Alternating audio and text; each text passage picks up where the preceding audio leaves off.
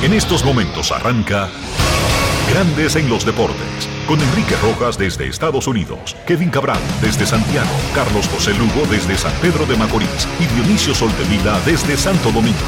Grandes en los Deportes, por escándalo 102.5 FM como emisora matriz.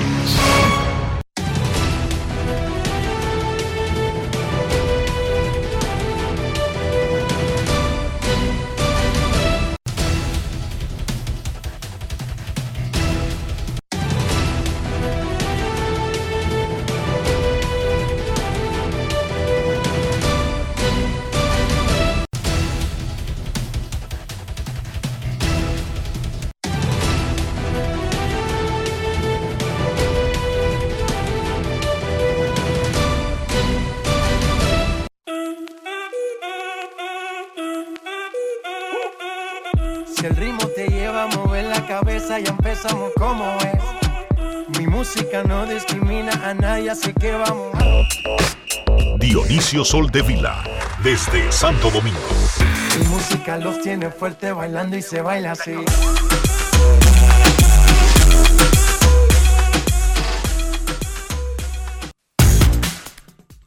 Muy buenas tardes, damas y caballeros. Bienvenidos sean todos y cada uno de ustedes al programa número 3004 de Grandes en los Deportes, como de costumbre, transmitiendo por escándalo 102.5 FM y por Grandes en los Deportes.com para todas partes del mundo.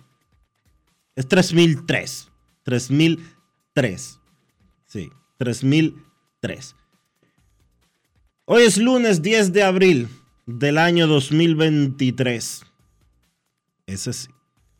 Es momento de hacer contacto con la ciudad de Orlando, en Florida, donde se encuentra el señor Enrique Rojas. Invito a conocer a mi país. Yo te invito a conocer a mi Enrique Rojas, desde Estados Unidos. República Dominicana. Saludos Dionisio Soldevila, saludos República Dominicana. Saludos en donde quiera que se encuentren, aquí, allá y acullá. Gracias por estar con nosotros en este show 3003 de Grandes en los Deportes y esperando que hayan descansado, que hayan tomado el alto en el camino para recargar energías y estamos listos para trabajar. Comenzando este primer programa de la semana, vamos a desearle pronta recuperación a nuestro colega, amigo y colaborador, Adri Torres, quien fue operado en el fin de semana en Nueva York un problemita ahí que trató de evitar la operación, pero ya no hubo otra opción. Se está recuperando satisfactoriamente en un hospital en Nueva York. Así que Adri, recupérate pronto y vuelve a la batalla. Un abrazo para Adri y una pronta recuperación. Le deseamos desde aquí, desde Grandes en los Deportes. Wander Franco ha comenzado tan caliente como su equipo, batea 3.51 con cuatro jonrones, nueve remolcadas. Tampa Bay tiene 9 y 0 en lo que va de temporada. Rafael Devers batea 3.33 con cuatro jonrones, nueve remolcadas. Hoy comienza una serie de cuatro partidos entre los Medias Rojas de Boston, que han ganado tres seguidos, y los Reyes, que no han perdido en el año, y se enfrentarán Franco y Devers en el Tropicana Field desde hoy y hasta el jueves. Ahí estaremos para hablar con esos muchachos y para traerle sus reacciones aquí en Grandes en los Deportes. Vladimir Guerrero Jr. batea 4.32 con seis remolcadas. El novato Johnny Brito ganó su segundo juego y solamente ha permitido una carrera en sus primeros 10 innings y dos salidas en grandes ligas. Hoy abren Domingo Germán contra Cleveland. Robansi Contreras enfrenta a Framber Valdés en el choque de Piratas y Houston. Sandy Alcántara va contra los Phillies y Luis Castillo ante los Cachorros de Chicago. El veterano bateador designado dominicano Nelson Cruz pegó honrón de tres carreras, luego un doble, luego un sencillo de dos más. En total, remolcó seis carreras en el juego de ayer de los Bravos y los Padres. Los Bravos ganaron el primero de la serie, pero los Padres ganaron los tres siguientes. Nelson Cruz, quien está cerca de cumplir 43 años, batea 350 con dos honrones y nueve carreras impulsadas en sus primeros 20 turnos con San Diego. ¿Cómo? Cruz no ha hablado mucho, de hecho no ha hablado eh, con el gran público dominicano desde que concluyó el Clásico Mundial de Béisbol, donde además de gerente general, fue parte del roster del equipo dominicano, que lamentablemente, pese a un trabuco y ser uno de los favoritos del evento, no pudo pasar más allá de la primera ronda en el Long Depot Park de Miami. Enviamos a Daniel el Quemaito Reyes a Atlanta. Conversó con Cruz del inicio de temporada, del resurgir de los padres que comenzaron patinando, pero que ya van mostrando de lo que están hechos. Pero hablamos también del clásico y del futuro de Cruz. Aquí dijo en Grandes en los Deportes el presidente de la Federación de Béisbol, Juan Núñez, que si de él dependiera, Nelson Cruz sigue siendo el gerente general del equipo para el próximo clásico, que será en el 2026. Nelson Cruz es el jugador Brugal del día. Grandes en los deportes. En los deportes.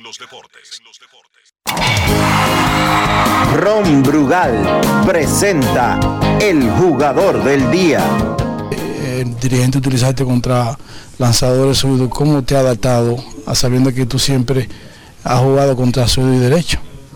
Ah, no, es un nuevo rol. ah, como todo en la vida hay que tratar de hacer el ajuste y ah, yo estoy aquí para, para contribuir en lo que el, el manager entienda necesario, buscando completar una meta que es ir a, a postemporada y ganar una serie mundial. Todos los días, incluso cuando hay lanzadores derechos, eh, llega la oportunidad en que tal vez un pinch hit y, tenga que ir a batear, entonces todos los días lo trato de, manejar de la misma forma. Este equipo está jugando en una división difícil, donde están los Dodgers de Los Ángeles, sin embargo parece que este conjunto tiene para ganar esta división. Bueno, como tú mencionas, sí, tenemos un gran conjunto, un- una alineación bien profunda, lanzadores, abridores y de bullpen. Ah, esperamos en Dios de que nos mantengamos saludables primeramente, eh, yo creo que es la clave. Ah, pronto ya tendremos la integración de, Tati también y, otros lanzadores de bullpen que le van a dar mucho más profundidad al equipo. En esto es lo más difícil, ganar. El equipo dominicano solamente ganó dos victorias, tuvo dos derrotas, la cual no pudo pasar. Un resumen, eso en cuanto se refiere a tú como gerente y jugador. Bueno, no, no pudimos completar nuestra meta, que era ganar el, título, se hizo lo necesario, los movimientos indicados. Ah, en papel teníamos el mejor conjunto que se puede conformar. Eh, lamentablemente eso no se traduce en victorias. Eh, pero son cosas que suceden en el partido. Uno eh, día a día trata de, de mejorar y, y- y aprender de, de los errores y, y de la, y de los éxitos. Y en el juego nada está predecido. Muchos del fanático eh, culpó al manager, culpó a Nelson Cruz que no se pudo tener más victoria. No, es que cuando uno pierde siempre hay que buscar un culpable. Pero la historia está ahí, ¿sabes? No, la ofensiva no tuvo a- acorde. Y para ganar hay que anotar carreras. No hay que ser un, un analista de béisbol para, para saber cómo pasaron los juegos y dónde estuvo la falla. Pero como mencioné, siempre hay que buscar un culpable y lamentablemente am, el béisbol es así. ¿Qué se debe mejorar en eso? bueno, no, ofensiva. Eh, diría que lo único que, un punto que en cual uno como jugador ah, trata a veces, a veces de hacer más de la cuenta, ah, especialmente en torneos cortos como eso. Ah, y, se lleva de, la emoción del, partido y, trata de, de- hacer más. República Dominicana fue ganador del Clásico 2013. Si miramos cómo fue eh, seleccionado los jugadores, cómo fue convocado, mayormente un sinnúmero de jugadores que participaron en la Liga Lidón, ¿tú piensas que es un beneficio para el 2026 tomar en cuenta eso de que el jugador que vaya a participar eh, pueda ver, por lo menos participar en el Round Robin allá para sacarle beneficio y venir ready? Bueno, eso es un tema delicado porque no depende del jugador, eso depende también de los equipos. Los equipos no van a permitir que un jugador que le paguen 200, 300 millones le vaya a jugar en la Liga de Invierno, eso no se ve. Am, entonces, tampoco tú vas a reemplazar un jugador estelar de Grandes Ligas por un jugador de invierno. Eso, son, eso es ilógico. Am, pero las situaciones se dan. De Estados Unidos no jugó, no jugó Liga de Invierno. Eh, los japoneses se entrenan, que ese es el único, yo creo, desventaja que tenemos de ellos, que ellos practican y tienen ah, entrenamientos durante, durante mucho tiempo antes de, comenzar los, los eventos. Nosotros pues tenemos la- los campos de entrenamiento, que es donde nos preparamos. Pero, um, como mencioné, Estados Unidos no, no, no juega Liga de Invierno, ninguno de sus jugadores juega Liga de Invierno. Entonces, estamos poniendo excusas y buscando eh, la quinta pata al gato, se diría. Si miramos ya Juan Núñez, eh, el presidente de FEDOBA habló y dijo que continuará siendo tú gerente general de el equipo República Dominicana. Todavía no has decidido, tienes que tomar decisiones con tu familia. Bueno, sí, falta mucho tiempo para, para el próximo clásico y eh, por el momento estoy enfocado en lo que es los padres de San Diego. Yo creo que le dediqué mucho tiempo a lo que era el clásico, mucho tiempo de mí, de mi, de mi trabajo. a todo lo que sea por mi país, pues yo estaré dispuesto a hacerlo en el rol que sea. Pero en este momento estoy enfocado en lo que es los padres. En su momento pues tomará la decisión. Brugal presento el jugador del día. Celebremos con orgullo en cada jugada junto a Brugal, embajador de lo mejor de nosotros. Grandes en los deportes. básicamente imposible el disputar lo que dice Nelson Cruz. Es verdad. El equipo de República Dominicana tenía un carro de leña en su alineación y no pudo batear contra Venezuela y contra Puerto Rico. En los torneos largos, como una temporada de grandes ligas, hay coaches que identifican problemas y comienzan a trabajar sobre esos problemas para resolverlo, pero la solución no viene en dos días o en, o en dos semanas. A veces se toma un tiempo, pero el Clásico Mundial tiene esa particularidad de que es el más caliente en el momento, el que resuelve. No es exactamente un ejercicio de identificar problemas, llevarlo a la práctica para esperar resultados, porque es que cada día es un séptimo juego, es un juego decisivo, especialmente ahora, cuando se hizo un sistema que después de la primera ronda, imagínense, después de la primera ronda no era otra ronda dije para adivinar y prepararse, era un juego de muerte súbita. Teníamos un carro de leña, no pudimos batear, hay muchas cosas que se pueden hacer mejor dentro de las limitaciones del evento. Él tiene razón y yo jamás disputaría eso, lo hemos dicho muchas veces aquí. Es verdad que los japoneses tienen la facilidad de que su liga le presta a los jugadores con más tiempo para que se junten y entrenen, pero eso solamente quizás son los japoneses y quizás los chinos y quizás los taiwaneses, pero Estados Unidos, Venezuela, Puerto Rico, Dominicana, los otros favoritos están en el mismo caballo. Estados Unidos no puede hacer un mini campamento de que con Mike Trout, Nolan Arenado y Paul Goldsmith. Eso, eso es falso. Eso no, No es existe. fácil. No se lo prestan a los jugadores. Entonces, es la misma situación, como dice Cruz, para todos los que estamos de este lado. Ah, que a Cuba lo dejan para practicar. Oigan, Cuba puede practicar 15 meses. Eso no lo va a igualar a Estados Unidos, a Venezuela o a Japón o a Dominicana. Pero- Vamos a estar claros. pero Lo pueden dejar practicar ocho años consecutivos. Igual, Enrique, ¿cuál fue la final del Clásico Mundial de Béisbol? Recuérdale a la Japón y gente. Estados Unidos. Recuérdale a Japón y la Estados gente. Unidos. Japón y Estados Unidos. Y el año ante el último clásico, Estados Unidos con quién? Con Puerto Rico. Entonces, esos tres, esos, esos dos países que estamos No, mencionando. y antes de eso, Dominicana y Puerto Rico. Exacto. Entonces, se practicó en esa vez. ¿Hubo minicamp? No. No, no lo hay. Y yo vuelvo y te digo, Nosotros, lo hemos dicho muchas Nosotros- veces. pero déjame terminar. Nosotros estamos condenados a jugar con las reglas de ese torneo. Un jugador de manera individual que sepa que va al clásico debería prepararse más temprano, probablemente. Pero es que sin ir al clásico, los peloteros de grandes ligas ya no están sentados en el mes de diciembre ni en enero. El asunto no es, Todo- es que la- todos esos peloteros dominicanos y americanos y puertorriqueños y venezolanos individualmente, Dionisio, se están preparando todo el año. Sí, es que no es un asunto de preparación de condición física. Ninguno de los peloteros dominicanos estaba gordo. Ninguno de los peloteros dominicanos estaba fuera de forma. El asunto es que tiene que existir un compromiso de los peloteros que vayan a participar en el clásico, de llegar en condición de béisbol al evento, de no tomarse el año que toque el clásico, empezar sus prácticas de béisbol, léase, batear, batear un poco más temprano en el caso de los bateadores.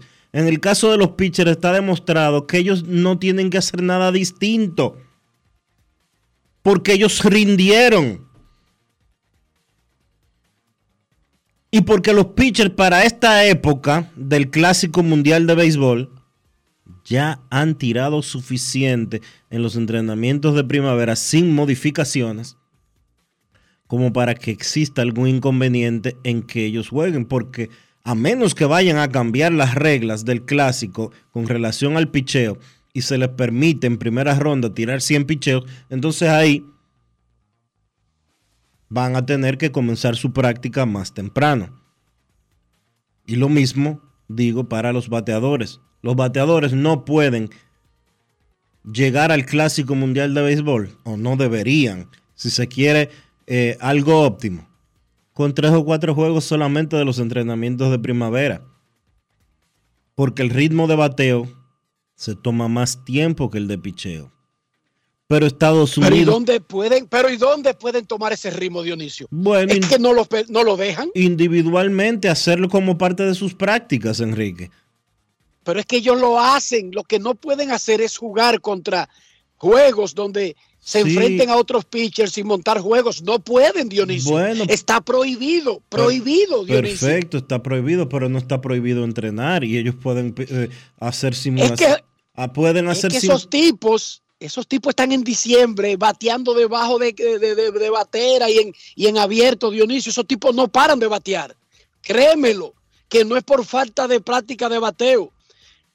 Repito, un hit quizás de Devers o un hit con las bases llenas de Machado habría cambiado toda la narrativa de lo que se necesita para jugar en el clásico. En oye, en marzo, el clásico va a seguir siendo en marzo y nosotros estamos de acuerdo que es la mejor fecha. En marzo nadie va a tener forma de juego de estrellas, no importa lo que hagan, Dionisio. Y fíjate que Japón ganó el torneo. Bueno, yo no me quejo. Oye, honestamente te digo algo. Eso de forma de juego de estrellas hay que cogerlo con pinzas, porque República Dominicana, los dos juegos que ganó, jugó como si fueran superestrellas. Venezuela Exacto. jugó, Venezuela todos sus partidos los jugó como si fueran no juegos de estrellas, no serie mundial. Igual Puerto Rico. Entonces, Pero Japón, pero Japón que ganó, Dionisio, fíjate, que no fue matando a los otros a palos. Sí. Pero Japón, la pero, final pero el alegato, 3 a el 2. alegato es que Japón practica solo, pra- pra- practica no, Japón juega, el equipo completo juega en, en la L, en la NPB como si fuera eh, eh, una temporada normal. Va- vamos a obviar a Japón. Estados Unidos jugó todos sus partidos como si estuviera en serie mundial. Entonces, eh, ese, ese reclamo eterno, esa justificación eterna de que marzo es muy temprano y que los peloteros no están en forma, usted no está en forma, practique antes. El pelotero No que se sienta que no está en forma, empiece su práctica antes. O que no vaya. Johnny Cueto dijo aquí que él tenía un dolor en el bíceps desde que llegó a los entrenamientos y aún así no declinó la invitación al clásico, Dionisio. O sea, hay que ser un poquito responsable. Pero bueno, es béisbol. Siempre las cosas se pueden hacer mejor. Pero recuerden, el clásico va a seguir en marzo. Y, que, y no es verdad que los gringos y los japoneses y los coreanos van que a liga invernales. Eso es una decisión personal de cada quien. Eso no es verdad. Mike Trout, Nolan Arenado no fueron a ninguna liga invernal y llegaron a la final. Aaron Wainwright no fue a ninguna liga invernal. Que si un pelotero quiere ir a la liga invernal, perfecto. Ahora, el clásico es en marzo y la liga invernal termina en enero. ¿Cuál calentura le quedará a un pelotero, Dionisio, que el primer juego del clásico para República Dominicana fue sábado 11 de marzo y el último de la final en Dominicana fue como el 20 o el 22 de enero? Dime, Ninguna, ¿cuál es la calentura que le va a quedar? Ninguna calentura, dos meses después. ninguna. ¿Entendiste? que hasta ahí se cae la teoría. Porque entonces No había un tramo tan largo en el medio que necesitaría otra cosa para poder mantener el ritmo. Y ahí volvemos a lo mismo. El clásico es en marzo. Y hay unas reglas para los peloteros de grandes ligas. Tenemos que ajustarlo y tratar de ganar el torneo siguiendo esas reglas. Ya lo hicimos en el 2013, porque República Dominicana ganó el torneo en el 2013 con las mismas reglas existentes. Yo lo que sí creo es que la pregunta que hizo Daniel Reyes es verdad. Un equipo no son 30 estrellas. Y eso yo lo estoy diciendo desde que comenzó el clásico en el 2006. Un equipo no son 30 estrellas. No, señor. Los Dodgers pueden tener el mejor equipo y los Dodgers tienen un tercer catcher, tienen un jugadorcito que solamente sale a correr y tienen un jugadorcito que solamente sale a defender. Y los poderosos Yankees y los poderosos Astros. Chequenlo para que vean. Que no es verdad que los Astros de Houston son 30 estrellas, 10 en el campo y, 30, y 20 sentadas. Eso es falso. Sí hay que buscar un punto intermedio para armar un equipo, que es diferente a armar un todos estrellas. Porque los equipos necesitan un corredorcito que salió de primera y anotó con un batazo en los canales y le dio el triunfo a Japón contra México. Los equipos necesitan eso. Los equipos necesitan un Rafael Beliar que solamente salga a defender en el octavo inning y que sepa que ese es su rol. Usted no puede tener a Ricky Henderson y convocarlo para decirle, tú eres el corredor emergente para si estamos en el juego de la semifinal empatados con México en el noveno ponerte a correr. ¿Tú puedes hacer eso, Dionisio? No. ¿Viste? No es fácil. Y Ricky Henderson es tremendo corredor, pero tú no, Es un asunto. Ricky Henderson no te va a hacer un buen trabajo Mira. si esa es tu conversación comenzando la armadura del equipo. Vamos a ser honestos. Hubo un asunto de ego que afectó. Porque ningún pelotero que sea estrella quiere estar en la banca. Y eso fue lo que sucedió con Ketel Marte. Y eso fue lo que sucedió también con este otro muchacho, Jim Segura. Exacto. A ellos se les prometió algo, se les prometió que iban a jugar, se les prometió que iban a, que iban a jugar contra Israel y contra, Panam- y contra eh, Nicaragua. ¿Y qué pasó? Que después de que se perdió el primer juego contra Venezuela, el plan cambió y no se lo informaron como se debió informar. Eso fue lo que Ay, pasó. ¿cómo tú qui- ¿Y cómo tú quieres que se le informe, Dionisio? Ya perdimos el primero, estamos obligados a ganar, no podemos ir con plan B. Pero debieron de decirle, debieron hablar con ellos. Y no se habló con ellos porque ellos se quejaron de eso durante el clásico. Y Yo lo mismo- sé, lo que te quiero decir mismo- es que no sé mismo- si se lo comunicaron. Y lo mismo con William Adames, pero también. No, pero yo te estoy hablando de lo que ellos dijeron. Yo no sé si se lo comunicaron. Yo sé que ellos dijeron que no. Que no les cumplieron. Exacto. Yo sé Es que ellos dijeron que no. Dionisio, lo que, lo que es muy poco probable, ¿verdad? Bueno, es poco probable, pero hasta que yo no escuche la otra campana, solamente puedo, puedo hacer afirmaciones en base a lo que ellos dijeron. Entonces, en el otro caso, también hay que tener en cuenta una, una cosa. Y, y es difícil porque todo el pelotero que tiene un nivel mm, del que tienen esos muchachos que estaban ahí, tiene su ego, tiene su orgullo. Son estrellas, son estrellas. Sí, sí, pero también, como digo una cosa, te digo otra. Usted también tiene que, poner sobre una, en una balanza qué es más importante, si su ego o que el país gane.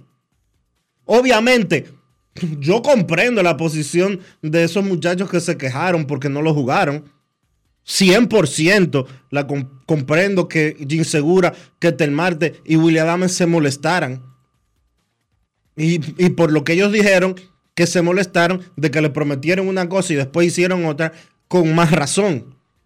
Pero también un evento como ese es para que el pelotero que vaya, así como dice antes del clásico, yo voy hasta llevar el agua, que después de que estén en el clásico, lo cumplan. Ese torneo es para ganarlo.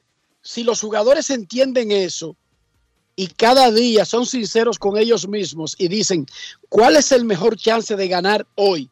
Y se contestan esa pregunta de manera sincera, se acabó el show de los egos. Sí. Pero es difícil, volvemos al punto. Es difícil cuando tú tienes un roster todos estrellas. Claro que es difícil. Tiene que ser difícil, obviamente. La gerencia que arma un equipo así tiene un, tiene un rol complicado, tiene un papel de- difícil de ejecutar. Y lo mismo el dirigente. ¿O tú crees que cualquier dirigente le puede decir a una superestrella, usted no va a jugar hoy? Dije, porque viene un pitcher tal. Pero tiene No, que... porque estamos, o porque estamos 0 y 1. Exacto, tiene que haber un compromiso de parte y parte. Una mala barrida en el plato ayer terminó en una fractura de tobillo para el torpedero dominicano de los Piratas O'Neill Cruz. Fue operado anoche y perderá de 10 a 12 semanas.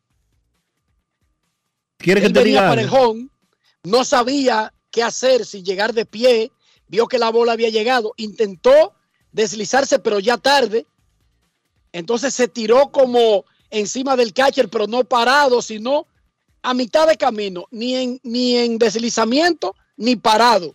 Y eso terminó rodilla rota, eh, perdón, tobillo roto, operación y seis y tres meses fuera a uno de los mejores jugadores de los Piratas de Pittsburgh. A mí me No sorprendería, Enrique, y te soy honesto, y ojalá esté equivocado. Pero el tipo de lesión que es, a mí me sorprendería si él juega de nuevo esta temporada. Vamos a escuchar lo que dijo Derek Shelton anoche cuando todavía no tenía toda la información acabada y cuando estaba el candor del juego de haber perdido a su torpedero regular, a uno de sus mejores jugadores, y además de que hasta pleito hubo, que eso es irrelevante para este caso, luego del deslizamiento, que tampoco fue deslizamiento, de abalanzarse, que tampoco se abalanzó, fue una cosa extrañísima en el medio de todo y que terminó en fractura de tobillo y operación para O'Neill Cruz. Derek Shelton, manager de los Piratas. Grandes en los deportes. En los deportes. En Grandes en los deportes. Sonidos de las redes. Lo que dice la gente en las redes sociales. I was just a bang bang play at the plate on a uh, you know ground ball in the infield. There was contact at the plate. Fue una jugada rápida en el plato. Ustedes saben, un rodado al infield, de- hubo contacto en el plato. eh, No sé, no he visto la repetición y realmente no sé dónde ocurrió el contacto, pero es una de esas cosas que pasan. Cuando hay un rodado al infield, eh, a veces hay contacto. Shelty, I know it's right after. How's O'Neal? Sé que ha pasado poco tiempo, pero ¿cómo está O'Neill? Uh, he has a fractured left ankle. Él tiene una fractura en el tobillo izquierdo.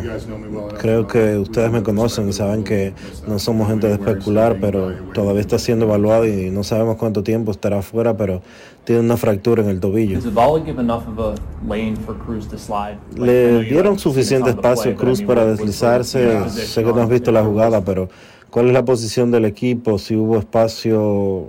I haven't seen enough. I mean, on the, the hard thing with that No lo he visto. Eh, lo difícil con esa regla es que los rodados al infield son muy rápidos y no hay nada que podíamos retar. Pero sin ver la jugada, eh, realmente no sé qué tanto espacio él tenía. Sonidos de las redes. Lo que dice la gente en las redes sociales. Grandes en los deportes. ¿Qué se hace en esa jugada? Bueno, si el jugador se entrega, lo acusan de poca sangre y de mamón. Si se desliza, eh, va a chocar su tobillo, lo más probable con el mascotín y con todo el equipaje del catcher. Porque es que estaba atrapado, él vio que la bola había llegado. Ahí es que viene la indecisión. Y tomó la peor de todas, porque ni llegó parado, ni se deslizó, y se tiró de una manera rara donde sí expuso su rodilla, su pantorrilla, su tobillo contra el catcher. No es la primera vez que O'Neill se, se barre de una manera extraña, porque aquí en la pelota invernal con el Licey también se barrió mal y, y terminó lastimándose una corva y, y dejando de jugar el resto de la temporada por eso. Hay que aprender a deslizarse, ojalá que se recupere pronto, tremendo talento. Un muchachito de 24 años que cada vez que da un jonrón, cada vez que hace un tiro, cada vez que corre, sale en los noticiarios porque lo hace más rápido que todo el mundo. todo lo que hace lo hace más rápido que todo el mundo, Neil Cruz. Él ve el mundo en cámara lenta. Fernando Tatis va de 13-3 con seis boletos y un jonrón en cuatro juegos con los Chihuahuas del Paso.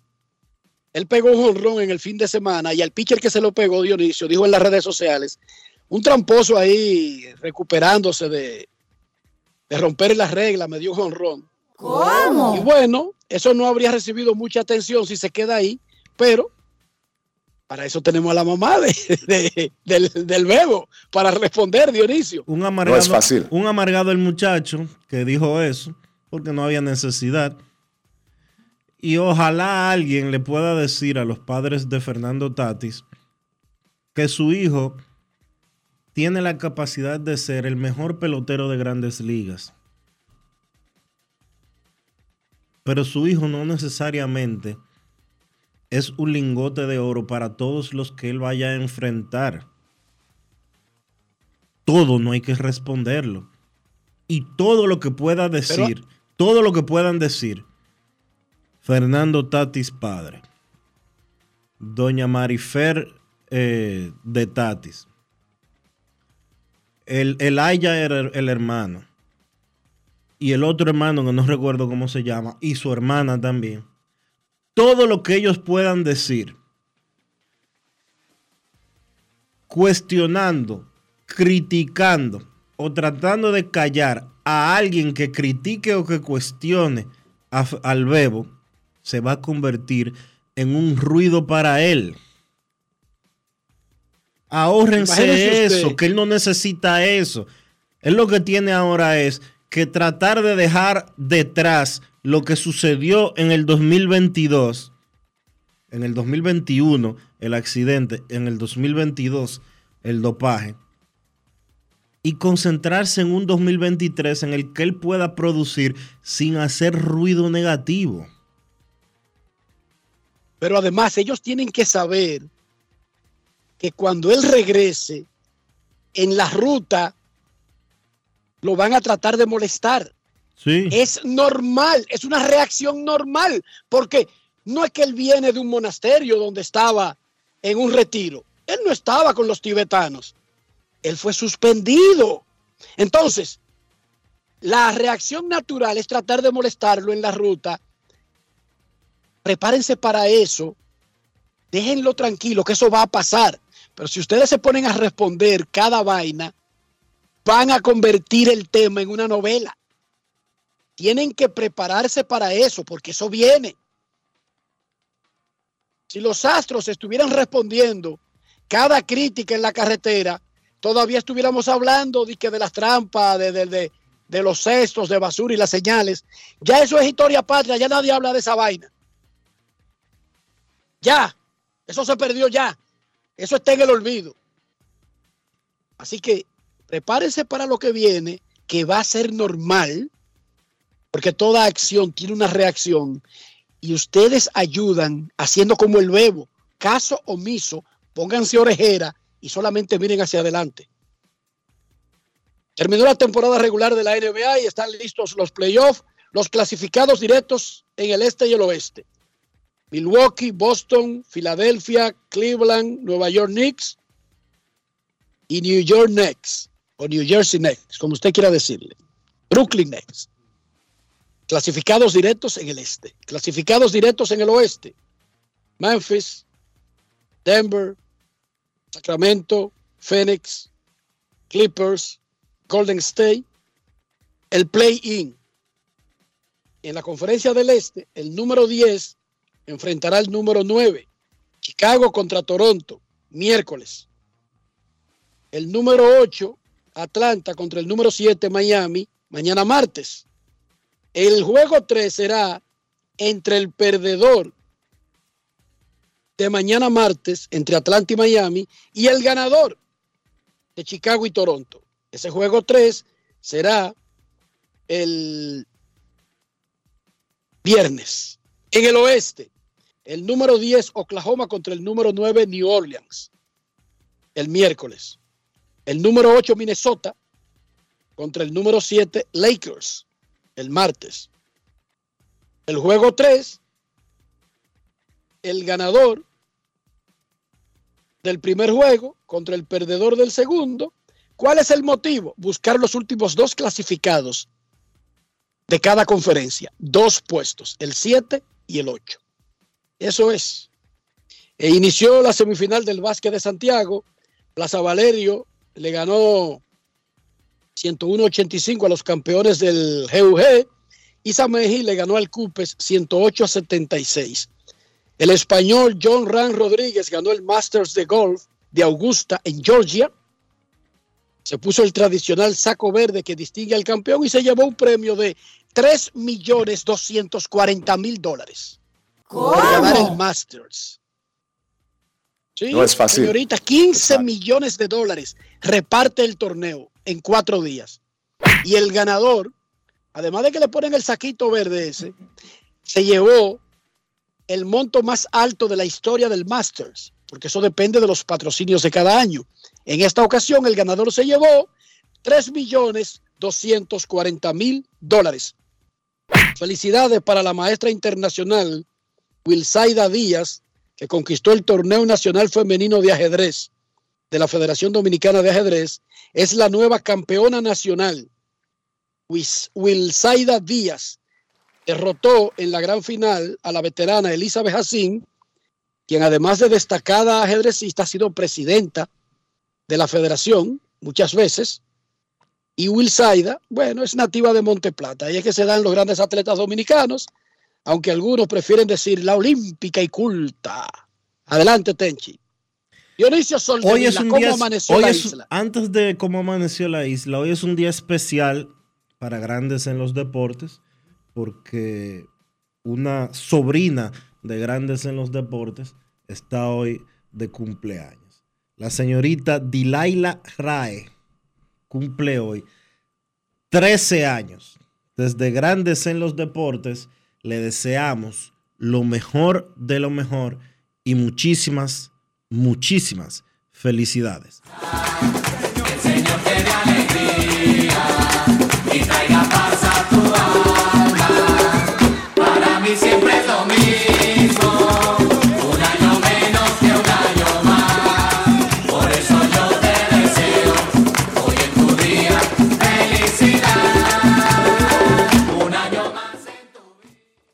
Dilaila, tu papá me dijo que el regalo tuyo será a plazo, que hoy comienza él a juntar para dentro de dos años comprarte un carro y que se supone que a partir de hoy tú comienzas el proceso de aprender a manejar.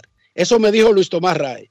Tómale la palabra, comienza a prepararte y hoy, hoy, un día como hoy, en dos años, Dionisio, hablamos del regalo a plazo. Un carro le va a comprar No es fácil. Luis Tomás Ray. It's not easy. Bien. ¿Cómo amaneció la isla, Dionisio? ¿Te fue bien en el fin de semana? Me fue bien trabajando toda la Semana Santa como tocaba este fin de semana, pero la República Dominicana no amaneció muy bien.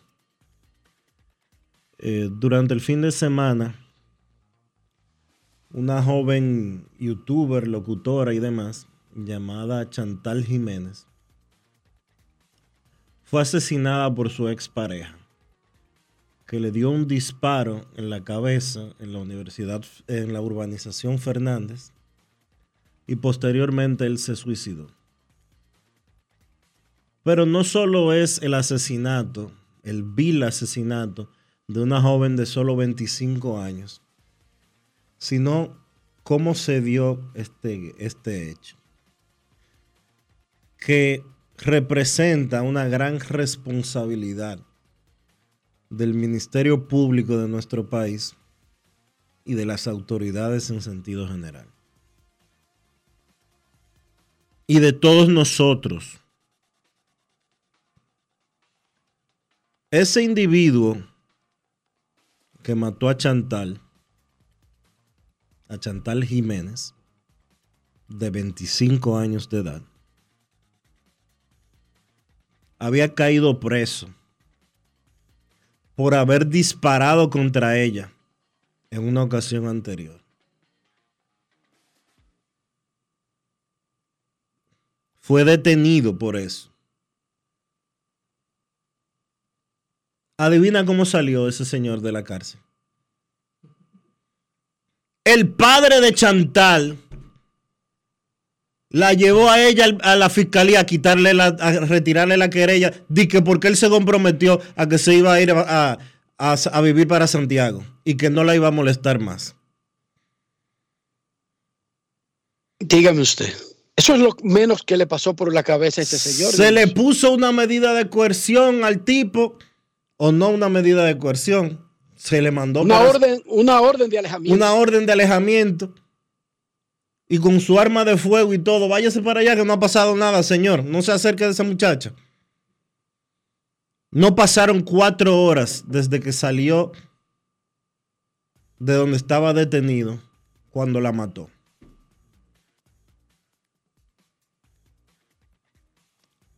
No hay que dar ninguna tregua a delincuentes. No hay que dejar las cosas así, que para que otro no se moleste.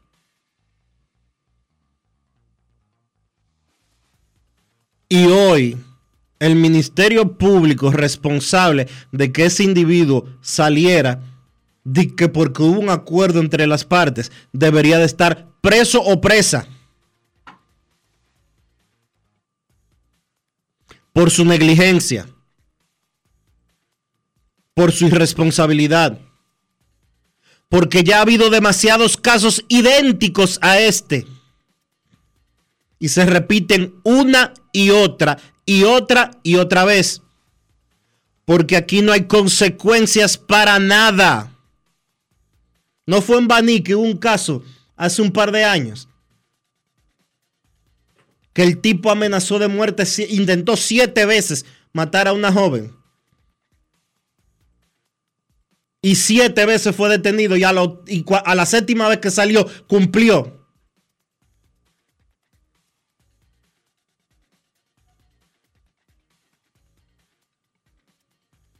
¿Hasta cuándo? Este mes, en, entre marzo y abril, han matado como siete mujeres. Dizque, eh, eh, eh, parejas o exparejas. Yo quisiera decir, Dionisio, que si el Ministerio Público retenía al individuo hasta donde lo permite la ley, se habría evitado el asesinato. Y la realidad es que, te soy sincero, era poco probable. Este tipo no tenía amor por la vida. Fíjense que él decide que va a matar a esa muchacha y que él se va a matar. Él iba a tomarse su tiempo, fuera ayer, pasado mañana, el siguiente día. Claro, el Ministerio Público tiene que hacer lo que está en sus manos, detenerlo, eh, enjuiciarlo o lo que, lo que diga el, el código, en eso tú tienes razón, pero está claro que la parte básica aquí es que este tipo no le tiene amor a la vida y eso lo iba a hacer la próxima semana o cuando diga el, el código que él podía salir. Pero por eso no lo, pero y por eso no lo y iba a aunque hacer. le quitaran el arma, el arma, ya alguien que decide que él va a matar a otro y se va a matar, Ah, por lo, entonces, perfectamente pero- desarma a un policía, se roba un arma. ¿Y qué vamos a Estoy hacer diciendo- entonces? Ah, porque ya él decidió que le iba a matar, entonces lo vamos, vamos a soltarlo.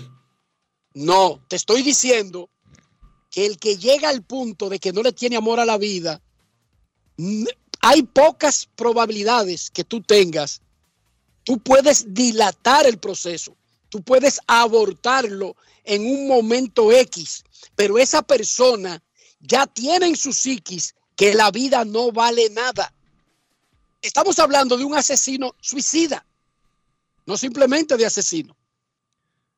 El que no es suicida, en su interior, le tiene aprecio por lo menos a su vida, pero este no la tenía. Y la mejor prueba es que se suicidó.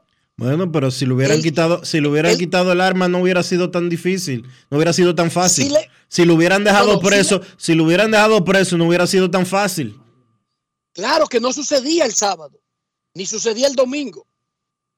Lo que era poco probable era evitar que eso sucediera en mayo, en junio, en julio, agosto, porque no es el momentum. Ese señor hasta cuando lo apresan, se supone que tú a la persona le bajas la calentura del momento, Dionisio. Hay un proceso que van y lo sacan. Se supone que todo ese tiempo que pasó, si es por un calentón del momento, desaparece. Pero no, él lo hizo porque ya este es un asesino, un asesino consumado mentalmente y un suicida. No le tiene amor a la vida.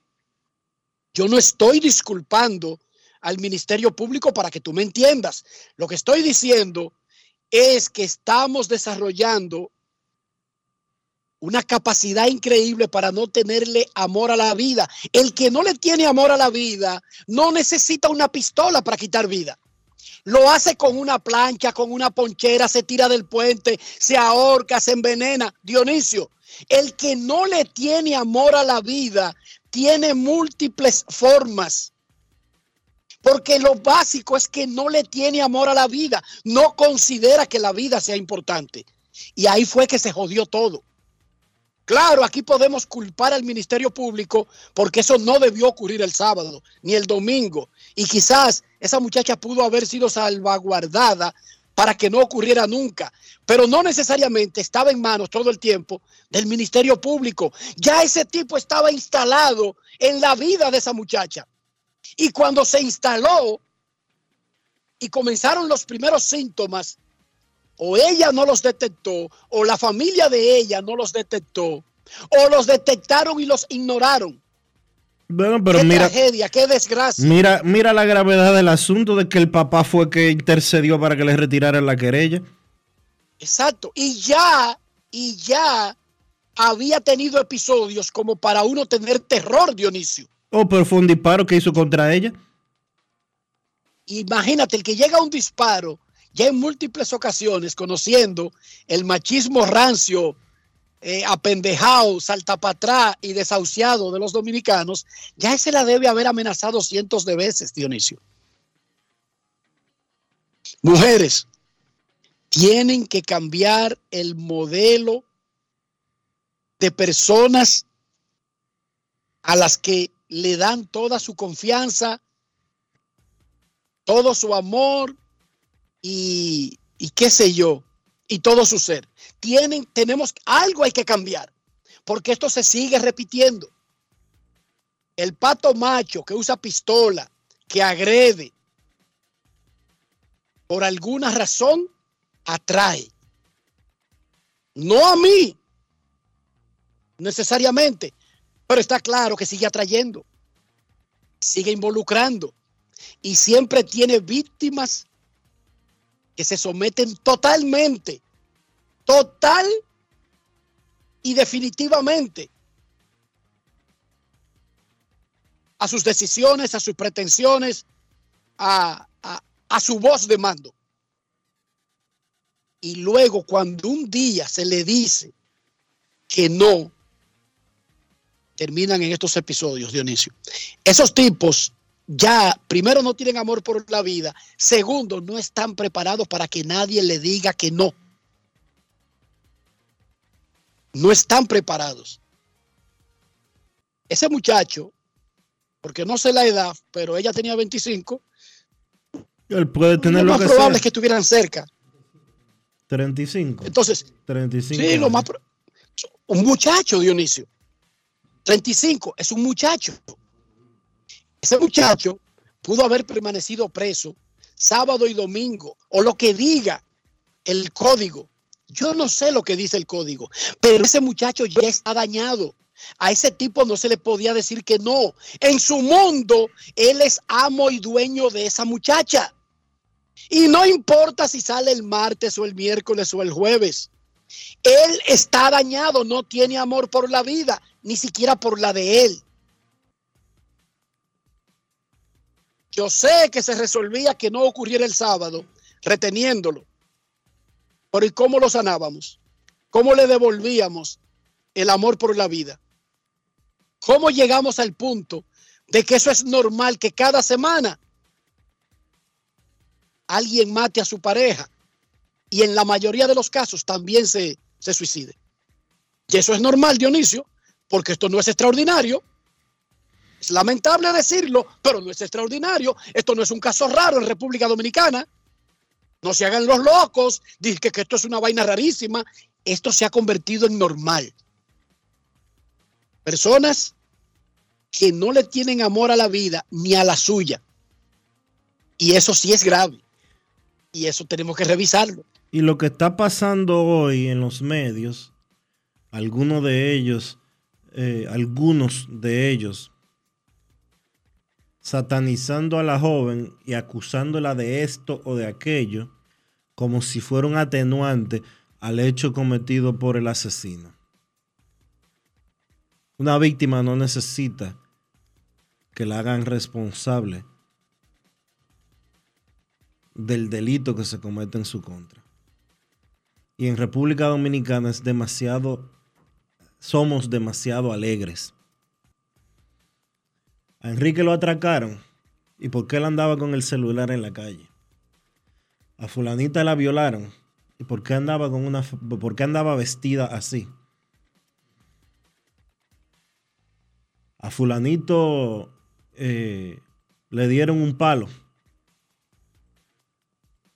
¿Y qué él hizo? Le robaron el carro. ¿Y por qué él andaba a tal hora en la calle? La víctima no tiene la culpa de lo que le sucede.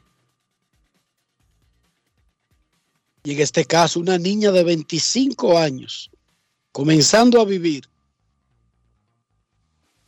que bueno, confió en un monstruo, pero es que no sabemos.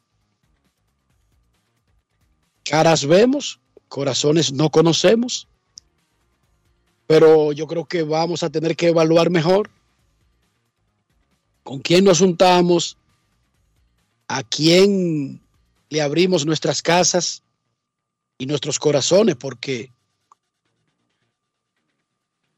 oye, hasta el, hasta el asesino más satánico, el criminal más satánico, en algún momento se le activa el chip de la autoconservación, pero el que se suicida no tiene ese chip.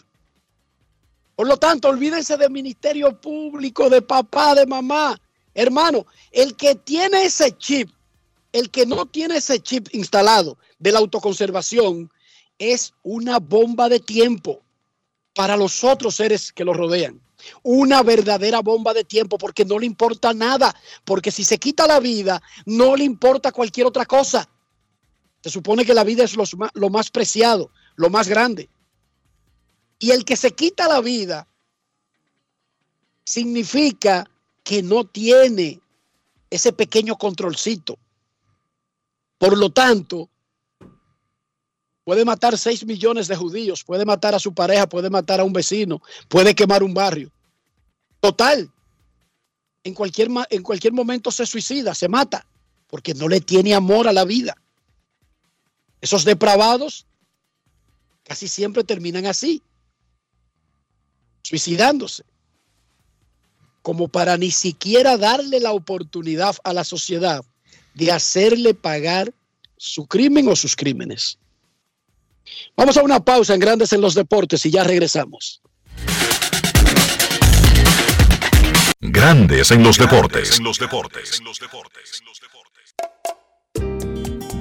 ¿Y tú? ¿Por qué tienes enaza en el exterior?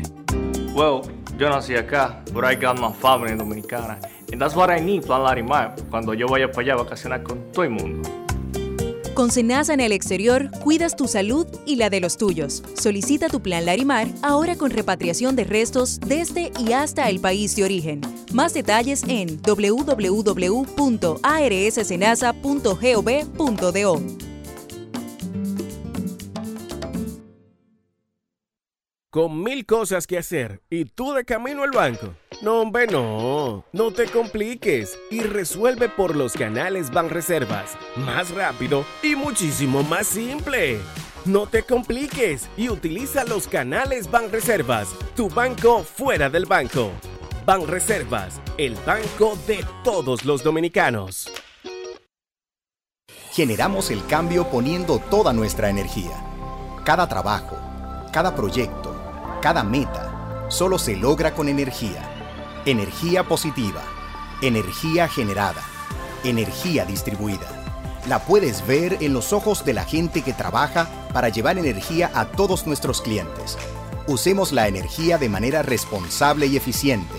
Trabajemos juntos para eliminar el fraude. El compromiso es que todos paguemos la luz a tiempo para tener energía todo el tiempo. Juntos lo lograremos. Edesur, energía positiva para ti. Grandes en los deportes.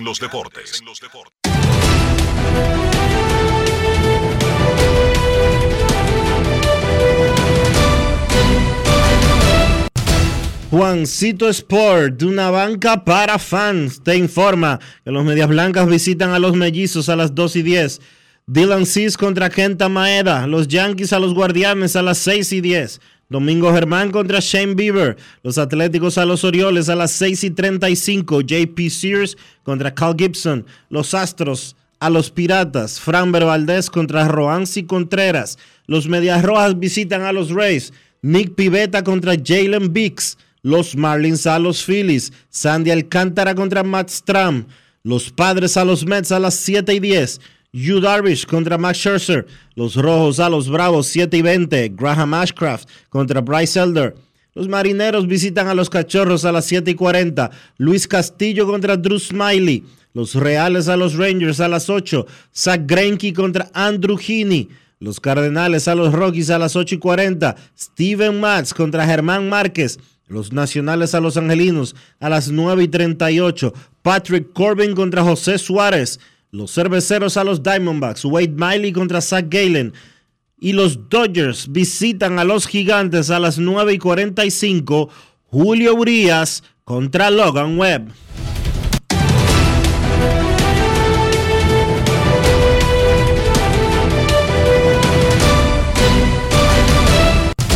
Juancito Sport, de una banca para fans. La banca de mayor prestigio en todo el país, donde cobras tu ticket ganador al instante en cualquiera de nuestras sucursales. Visítanos en juancitosport.com.do y síguenos en arroba rd Juancito Sport.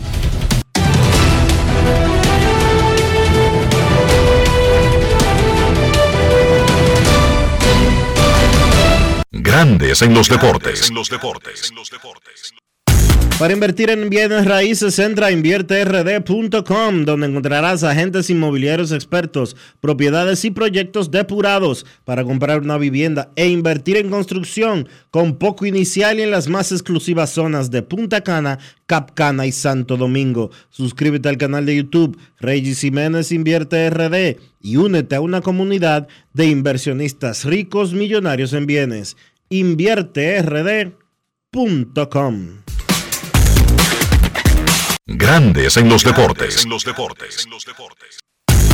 Es momento de hacer una pausa aquí en Grandes en los Deportes. Ya regresamos. Grandes en los deportes. Conoce la nueva puerta de entrada a tu banco. bhd.com.do. Como lo quieres tener. Más simple, completo e intuitivo. Vive una mejor experiencia con productos diseñados para ti. Solicítalos en línea. Mantente enterado de todas nuestras promociones y espera muchas novedades más. Todo lo que necesitas en el mismo portal. Visítalo. Banco BHD. El futuro que quieres. Con las labores legislativas, la Cámara de Diputados aprobó en primera lectura el proyecto de ley de facturación electrónica que tiene por objeto regular el uso obligatorio de la misma por vía digital. Además, aprobó de urgencia en segunda lectura el proyecto de ley que regula la lengua de señas del diputado Tobías Crespo. El órgano legislativo también aprobó en segunda lectura el proyecto que crea la Casa Centro de Acogida Diurnas y Nocturnas para Personas Envejecientes, de la autoría del diputado Dioniso de la Rosa Rodríguez. En otro orden, Alfredo Pacheco recibió a Mario Lubetkin, director de la FAO, junto a una delegación compuesta por personal del INAVIE, la diputada Soraya Suárez, coordinadora del Frente Parlamentario contra el Hambre, acompañada de una comisión de legisladores, y Guadalupe Valdés, embajadora de la FAO en el país, con quienes trataron los proyectos de ley de seguridad alimentaria y etiquetado frontal. También la comisión coordinadora recibió a la Junta Directiva de la Asociación de Industrias, encabezada por Julio Brache, donde conversaron sobre diversos temas relacionados con el desarrollo de la economía nacional.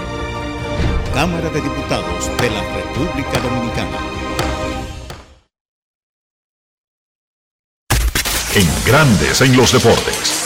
Fuera del diamante. Fuera del diamante. Con las noticias. Fuera del béisbol. Fuera del béisbol. La selección dominicana de fútbol femenina disputó su segundo partido amistoso frente a Panamá ayer con victoria 4 por 3 en favor de las locales. El duelo se disputó en el estadio Rommel Fernández de Ciudad de Panamá. Mia Senjo anotó un doblete para ratificar su regreso con el equipo criollo. La gira por suelo panameño en el marco de la ventana FIFA femenina de abril sirvió como punto de partida para la Cedo Fútbol de cara a las clasificatorias de Copa Oro con CACAF 2024 que iniciarán en septiembre próximo. El español John Ram es el nuevo campeón del Masters de Augusta tras imponerse ayer por cuatro golpes de diferencia al estadounidense Brooks Koepka, firmando una tarjeta final de 276 golpes, 12 por debajo del par del histórico campo del Augusta National. Ram firmó una tarjeta de 69 golpes en la ronda final con un único boogie y cuatro birdies en el 3, el 8, el 13 y el 14. Es el segundo grande que gana el español tras su triunfo en 2021 en el US Open. Es el sexto Masters conseguido por el golf español. Ram es, por lo tanto, el cuarto español en ponerse la chaqueta verde, seis años después de que lo hiciera el de Borriol. Para Grandes en los Deportes, Chantal Disla, fuera del diamante. Grandes en los deportes. A ti que te esfuerzas cada día, que buscas el sustento para los tuyos, comprometido con lo que haces y lo que ofreces. Ahora tienes la oportunidad de abrir las puertas para mejorar, porque con tus respuestas contribuirás a que se elaboren políticas y planes para el crecimiento de tu negocio. Primera encuesta nacional de micro, pequeñas y medianas empresas del Banco Central y el Ministerio de Industria, Comercio y MIPIMES. Coopera. Invierte unos minutos de tu tiempo. Proporciona datos al encuestador. Para beneficio de tu sector. Primera encuesta nacional de micro, pequeñas y medianas empresas del Banco Central y el Ministerio de Industria, Comercio y MIPIMES.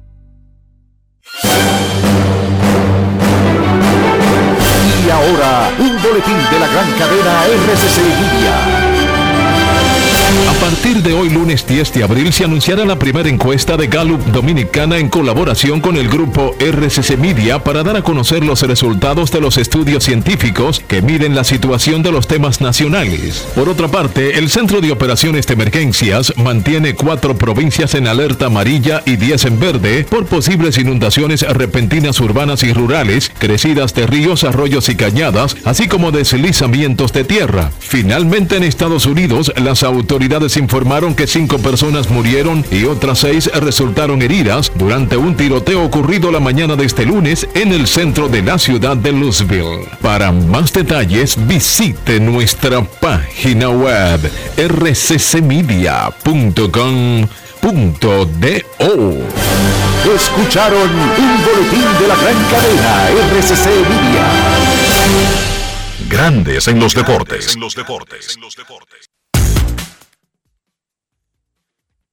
Las casas de los peloteros dominicanos de los Yankees, Luis Severino y Domingo Germán, fueron asaltadas el año pasado en el área de Tampa, según un documento que fue publicado esta semana, en el fin de semana, un documento que se hizo público en el condado de Hillsborough. Ahí es que están eh, los entrenamientos de los Yankees de Nueva York y ahí viven, tienen casas, aunque se trasladan a Nueva York cuando comienza la temporada, Germán y Severino. De acuerdo al documento que apareció en la corte, el 19 de agosto del año pasado, cuatro personas se metieron a la casa de Germán y robaron bolsos y relojes valorados en aproximadamente 20 mil dólares. Pero que ese robo, según los investigadores, tenía mucho parecido a uno que habían hecho en la casa de Severino el 3 de junio. Ahí se llevaron cerca de 300 mil dólares. Para mala vaina, porque el que hace lo malo tiene que hacerlo muy bien para que lo malo le salga bien. Una huella que se dejó. Y se conectaron los casos. Y hay un sospechoso que aparentemente es conocido de los jugadores. La policía no dijo nada porque esta es una investigación que está en proceso. Pero ya manguearon a uno de los que se metió en las casas, tanto de Severino como de Domingo Germán, mientras ellos estaban jugando pelota con los Yankees en Nueva York. Estoy hablando de las casas en el área de Tampa, donde ellos viven y donde los Yankees tienen sus entrenamientos. Hablando de Severino, lanzó un bullpen ayer y estaba muy cerca de debutar en esta temporada. Comenzó la campaña en lista de lesionados debido a una distensión lateral derecha de bajo grado. Recuerden que Severino ha tenido que lidiar con muchísimas cosas, incluyendo haber regresado de una operación Tommy John. Marley Rivera conversó con Luis Severino sobre el estatus actual que tiene y cuándo podríamos verlo en el montículo esta temporada. Grandes en los deportes. Sí, me siento bien, gracias a Dios, eh, un poquito mejor cada día, eso es lo más importante. Eh, la molestia eh, ya no está ahí, eso es lo que más yo busco cada vez que yo lanzo y creo que vamos en buen camino. Luis, ¿sabemos el, el background de esta molestia? ¿Qué, o sea, qué- qué está pasando? ¿Cómo se mejora? ¿Qué, qué sucedió? Bueno, esta molestia es distinta al año pasado, eh, es un poquito más bajita, eh, nadie sabe cómo fue que, que, sabe, que empezó o qué lo causó, pero gracias a Dios que lo descubrimos a tiempo y fue sabe, algo un poquito menor, un par de semanas, que si Dios lo permite, eh, a la larga eh, eh, sería mejor. En este momento, ¿podemos decir que está 100% sin dolor o eso todavía este, falta un poquito para eso? Eh, falta un poquito, eh, cada día va mejorando. pienso que el día que ya no sienta nada, ya será el día que ya, ¿sabes?, tiraría en juego. Cuando empecé a parar, cuando lo sentí la primera vez, se sentía como que se apretaba cada vez que tiraba. Esta vez yo sigo lanzando y, ¿sabes?, no, no, no es ni parecido a lo que yo sentía antes. En tu mente, idealmente para Luis Severino, ¿cuándo tú estarías de vuelta sin, ¿cómo se dice?, sin comprometernos un calendario, ¿verdad? Esto es estimado. En, en tu propia mente, ¿qué, qué tú esperarías de ti mismo y te sentirías satisfecho? Yo, yo creo que, ¿sabes? Ojalá el escenario perfecto sería, ¿sabes? A mediados de este mes, eh, ¿sabes? Eso sería como que súper ideal, ¿no? Sí, eh, que 15 o, o el 20 sería, tú sabes, perfecto, yo estar saludable y de ahí para adelante seguir pichando. Sería ya eh, un plan que diaremos nosotros con el equipo a ver cuál eh, sería lo mejor. Tú, tú has luchado mucho, te recuperaste también de tu tomillón, todas estas cosas, y ahora este tipo, como dicen en inglés, freak, ¿verdad? Este tipo de freak injury. ¿Cómo tú estás bregando con eso tú personalmente y mentalmente? Bueno, ya eh, no voy a decir gracias a eso, pero hemos tenido muchas lesiones que ya sabemos cómo, Desafortunadamente. cómo eh, eh, lidiar con ellas. Y, ¿sabes? De todas las lesiones que yo he tenido, creo que esta, esta ha sido la, la menor. Eh, ¿sabes? El año pasado yo estuve en el 60 y si esta es la única vez que yo voy a estar en, en- en la lista de lesionados, que sea por algo así menor, tú ¿sabes? Que eh, yo después de esto pueda llegar hasta los 100, 150 innings. Grandes en los deportes. Momento de hacer una pausa aquí en Grandes en los Deportes. Ya regresamos. Grandes en los deportes. En los deportes. Amigo conductor, se acabaron los problemas de mantenimiento y embellecimiento automotriz con los productos Lubristar. Dale brillo y vida a la pintura de tu vehículo con nuestra cera brillador en spray. Para el interior y asientos tenemos brilladores y limpiadores a base de silicona líquida y en gel. También tenemos el spray Tire Shine para brillar los neumáticos y demás partes plásticas. Y para el mantenimiento en general, Lubristar también cuenta con aditivos para el combustible y el aceite del motor, fluidos hidráulicos y de frenos, culan, penetrantes, espumas, limpiadoras y muchos más. Lubristar, productos de calidad internacional que cuidan tu vehículo y tu bolsillo también. Distribuye importadora Trébol. ¿Y tú? ¿Por qué tienes NASA en el exterior? Well, yo nací acá, but I got my family dominicana. And that's what I need, Plan Larimar, cuando yo vaya para allá a vacacionar con todo el mundo. Con Senasa en el exterior, cuidas tu salud y la de los tuyos. Solicita tu plan Larimar ahora con repatriación de restos desde y hasta el país de origen. Más detalles en www.arssenasa.gov.do. Grandes en los deportes. En los deportes. Nuestros carros son extensiones de nosotros mismos. Estoy hablando sobre todo del interior, estoy hablando de higiene, estoy hablando de salud, de preservar el valor del carro, cuidar nuestra propia salud y de paso ser limpio. Ser limpio ante todo, no sé si eso lo dijo el Patricio, pero ser limpio ante todo, ese es el primer deber del hombre, Dionisio, ayúdanos. ¿Cómo hacemos todo eso en un solo movimiento? Utilizando siempre los productos Lubristar, Enrique, para darle calidad, protección a tu vehículo, para darle cuidado y para siempre mantenerlo limpio. Hay que utilizar los productos Lubristar, Lubristar de importadora Trébol. Grandes en los deportes. En los deportes. Nos vamos a Santiago de los Caballeros. Saludamos a don Kevin Cabral.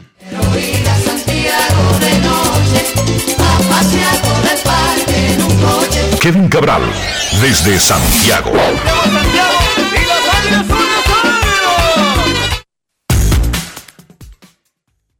Muy buenas, Dionisio, Enrique, mi saludo cordial para ustedes y para todos los amigos oyentes de Grandes en los Deportes. ¿Cómo están, muchachos? Muy bien, muy bien. Usamos el largo fin de semana para recargar energías. ¿Y usted qué hizo, señor? Ah, lo mismo, eh, pre- eh, tomarlo para eso, para principalmente descansar y prepararnos para iniciar la rutina a partir de hoy. La rutina a partir de hoy indica que los Reyes, los supercalientes Reyes, recibirán a los Red Sox de Boston, que también están en muy buena racha, en una tremenda serie de inicio de semana. Kevin, 9 y 0 tienen los Reyes. Y, por supuesto, esos haters, como dice Dionisio con J, J-E-I-T-E-E-R-S, haters. Inmediatamente te dicen, sí, porque lo que han jugado es con Detroit, con los Nacionales y con Oakland. Y yo hago un ejercicio así, muchachos, y veo, esos tres equipos contra Tampa Bay tienen 0 y 9, pero resulta que ellos acumulan siete victorias contra otros equipos. Y entonces, si es por los rivales, entonces esos rivales deberían estar en cero contra todo el mundo, Kevin, ¿sí o no? No, y además yo creo que lo, otro es la manera que no es que los Rays le han ganado a esos equipos, que al fin y al cabo son equipos de grandes ligas, aunque sean débiles, sino que han dominado. Lo han hecho de una forma que es histórica, que en realidad raras veces se ha visto. Y es cierto que esa serie que comienza hoy contra Boston vamos a decir que es el inicio de una semana que el nivel, donde el nivel de dificultad para los Rays aumenta, porque se van a enfrentar a Boston jugando bien y después tienen que ir a Toronto. Pero usted tiene que ganarle a todos los oponentes para llegar donde quiere y los Rays han hecho eso de una manera espectacular hasta ahora, sobreanotando a la oposición 75 a 18. Yo creo que es la mejor demostración del dominio que han tenido. Y para hablar de algunos datos, es el equipo número 13 desde 1903, o sea, lo que se llama la era de la Serie Mundial, que comienzan con 9 y 0. Y están cada día acercándose al récord de inicios de 13 y 0, que son relativamente recientes, porque son de los 80, los Bravos de Atlanta en 1982, los Cerveceros de Milwaukee en 1987. Esos dos equipos comenzaron con 13 y 0 y Tampa tiene una oportunidad de alcanzarlos. Claro, tenían que barrer- tendrían que barrer la serie contra Boston para empatar esa marca. Por otro lado, quinto equipo en la historia que sobreanota a la oposición por más de 50 carreras en los primeros nueve juegos de la temporada y la primer, el primer equipo que lo hace desde que la lomita está ubicada a la distancia actual, 60 pies 6 pulgadas. Para los que llevan anotaciones, eso fue en 1893.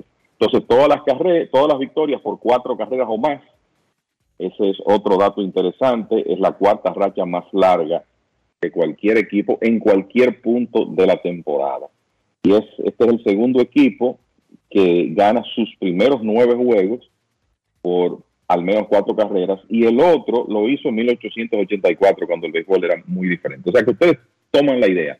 Es un inicio extraordinario que han tenido los Rays, el equipo que más carreras ha anotado, el que menos ha permitido, han tenido tremenda ofensiva, con buenas actuaciones de diversos jugadores, Wander Franco a la cabeza de la lista, pero eh, obviamente Franco no ha estado solo, ha sido un buen inicio para Randy Arozarena, para Brandon Lau y otros, y el picheo ni hablar, el picheo colectivo de los Rays ha sido el mejor del béisbol hasta ahora, y por eso ese equipo tiene esa marca de 9 y 0. Así que vamos a reconocer lo bien que han estado, aunque sea contra equipos débiles, y ya veremos cómo le va esta semana contra conjuntos que están mejor estructurados.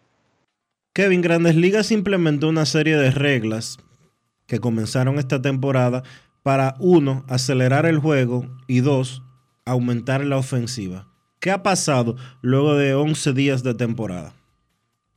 Bueno, en resumen, todas, todas las nuevas reglas están surtiendo el efecto deseado y ya habíamos hablado de revisar algunas de estas informaciones los lunes, iniciando semana.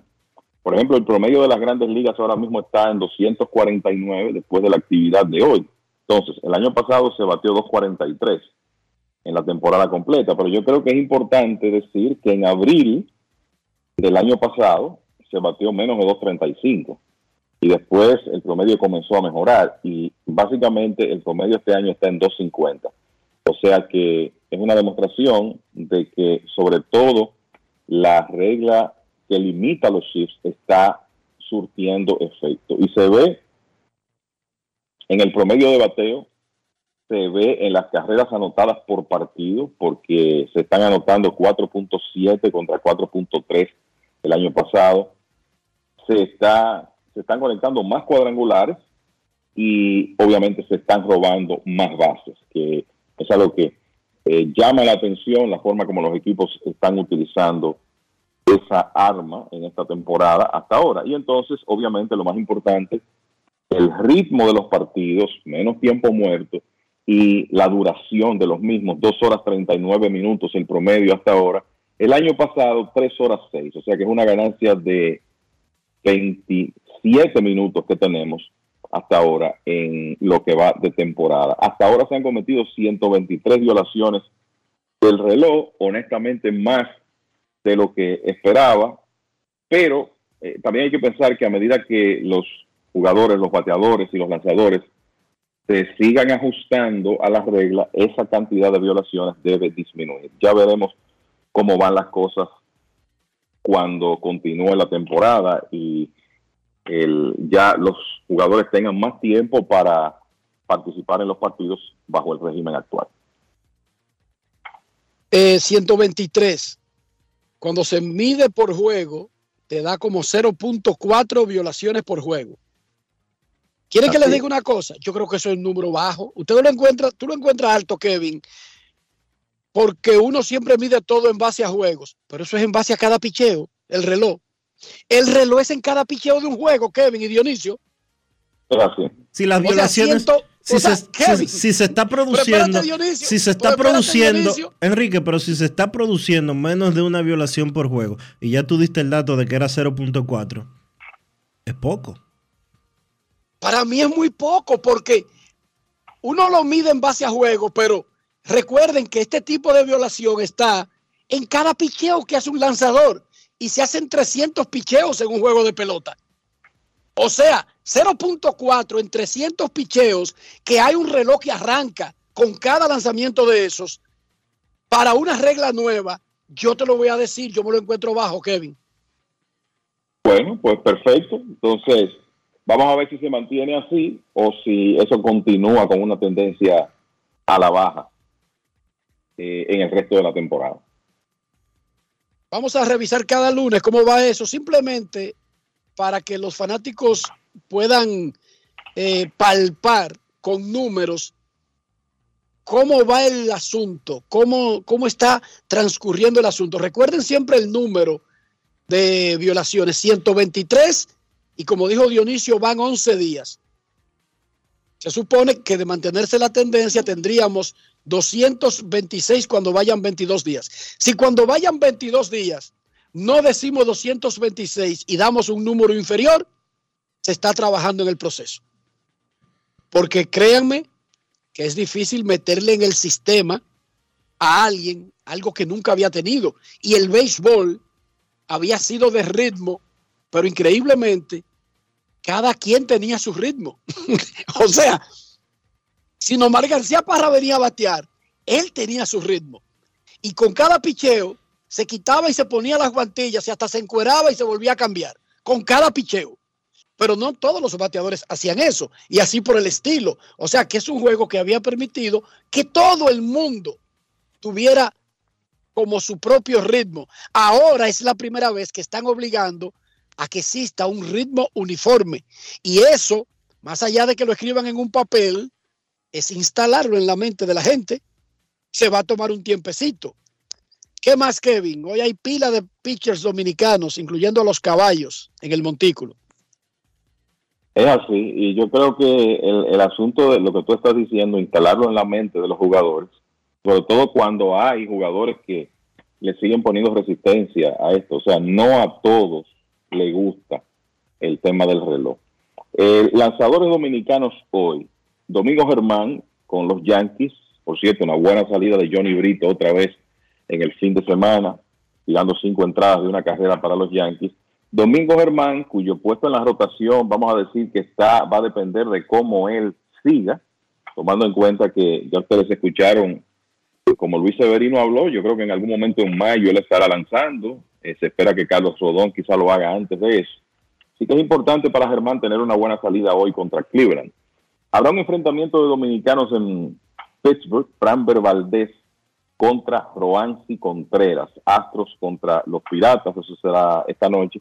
Sandy Alcántara, que viene de su blanqueada dominante, partido que terminó en una hora 57 minutos, se va a enfrentar a los Phillies hoy. Y Luis Castillo, que todavía no ha permitido carreras en un par de salidas, se enfrentará a los Cachorros de Chicago. Así que esos son los lanzadores dominicanos programados para hoy. Con el tema de las nuevas reglas, algo que también quería comentar es cómo el tema de las bases robadas ha tenido un incremento y cómo hay equipos que están usando eso definitivamente como un arma en su arsenal más que en el pasado. El año pasado, en 2022, Texas, los vigilantes de Texas se robaron 0.79 bases por partido. Fue el equipo con un mejor promedio de bases robadas por juego el año pasado. En esta temporada, sabemos que es una muestra pequeña, pero hay nueve equipos que están por encima de ese promedio de 0.79. Y algunos muy por encima. Por ejemplo, Arizona se ha robado 17 bases en 18 intentos hasta ahora. Los medias blancas se han robado 13 bases en igual número de intentos. Baltimore 15 de 16, Cleveland 15 de de 17, los Piratas 11 de 12, para poner algunos ejemplos. Así que los equipos que cuentan con la velocidad, que tienen jugadores de esas características, están aprovechando la nueva regla de básicamente los dos movimientos que tiene el pitcher hacia primera por turno y también el tema de las almohadillas más grandes para intentar más robos y para robar con más alto porcentaje.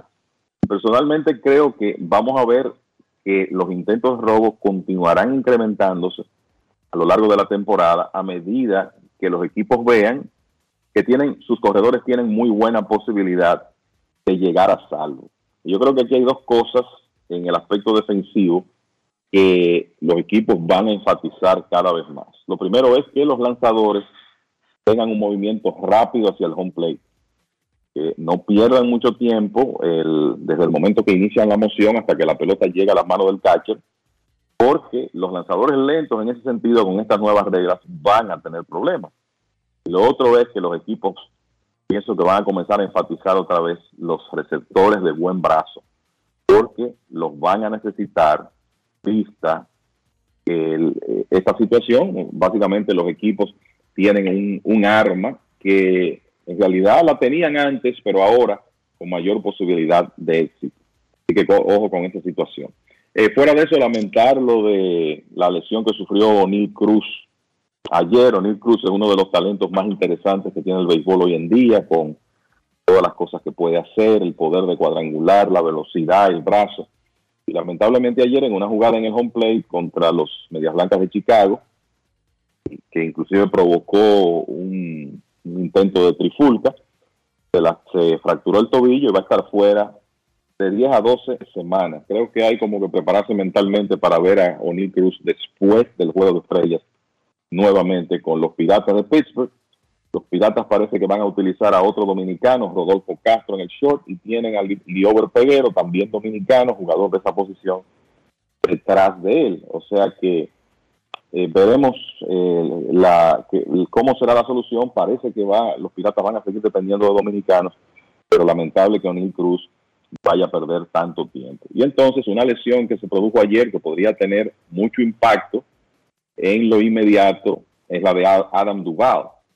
Hablamos lo bien que ha estado el equipo de Boston, que vienen de barrer su serie de fin de semana, pero en el partido de ayer salió lastimado Adam Duval de su muñeca izquierda, muñeca que ya había sido operada el año pasado. Estamos hablando de un hombre que ha tenido de los mejores inicios de las grandes ligas, bateando 455 con 14 carreras impulsadas en 8 juegos. O sea que sería tremendo hueco para Boston si Duval tiene que ausentarse por un periodo largo. Y por último, eh, decirles que Aaron Judge, calladito, está teniendo otro excelente inicio de temporada y que sigue acabando el picheo de los Orioles de Baltimore. Este fin de semana aprovechó y ya tiene 10 cuadrangulares en los últimos 18 juegos contra los Orioles y un total de 37 de los 224 que tiene en su carrera. Por cierto que Frankie Cordero se está viendo bien con los Yankees. Ayer pegó cuadrangular otra vez y se está abriendo paso. Eh, Cordero, un jugador de muchísimas herramientas que no ha podido establecerse en grandes ligas. Muchachos. Dice Luigi Sánchez que el duelo entre Framber Valdés y Roansi Contreras será el número 371 de por vida entre dos lanzadores dominicanos en grandes ligas. Créditos a Luigi Sánchez Peralta, que lo hizo la acotación en su cuenta de Twitter, arroba Luigi Sánchez. Informa el colega Satoshi Terrero, conferencia de prensa para dar detalles de la Serie del Caribe Miami 2024, 11 de la mañana, séptimo cielo, Estadio Quisqueya, el jueves. Invitan Axio Miria, Lidón y los Marlins. Ahí estará Chema Sánchez representando a los Marlins de Miami, el, los Enrique. ejecutivos de Axio Miria, Enrique. Virgilito y Rafael Almanzar. Dígame, señor. Dime. Ya se resolvió el pleito que había entre Lidón y la Confederación entonces. Yo no entiendo. No, no, porque esto no tiene nada que ver. Esto es la Serie del Caribe, tú sabes. Pero, lo otro se está resolviendo, están hablando, están negociando.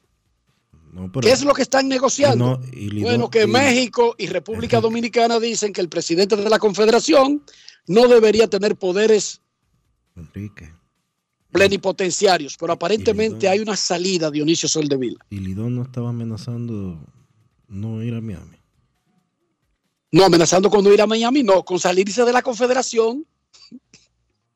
Y no ir a Miami. No, no. y no ir a Miami. Pero no el año que viene, salirse de la Confederación ahora en junio, Dionisio, cuando vinieran las elecciones. Por eso, cariño. Pero ya se resolvió ese problema entonces. Yo no sé, porque recuérdate que los organizadores de la Serie del Caribe y lo que tiene Action Media, que compra los derechos de la Serie del Caribe, tienen que seguir trabajando y seguir organizando y seguir vendiendo, más allá de, de- esa amenaza, ¿tú entiendes? Sí, pero la- Pero vamos a preguntarle la- el jueves. Pero la rueda de prensa la está convocando Lidón. Entonces ya se El jueves, Ya se el jueves hay que preguntarle a. Vitelio Mejía, presidente de la Liga, y a Juan Francisco Pollo Herrera, presidente de la Confederación, si ya hay un alto al fuego. ¿Cómo? Se resolvió entonces. Aparentemente se resolvió. Dice aquí que el jueves a las 11 de la mañana todos estarán juntos. Ahora, tú y yo los vimos juntos a todos allá en el clásico. Y abrazados. Y tirándose Y fotos. abrazados. Y Y, le tirando- tiramos una foto juntos. Y tirándose fotos. No es A fácil. Miguelito, que estaba ahí de mediador, ¿verdad? En el medio. Almanza, que estaba de mediador también. A Vitelio, presidente de la liga, y a el licenciado Puello Herrera. Pero ojalá que hayan limado eh, el asunto porque después de todo tienen razones ambos.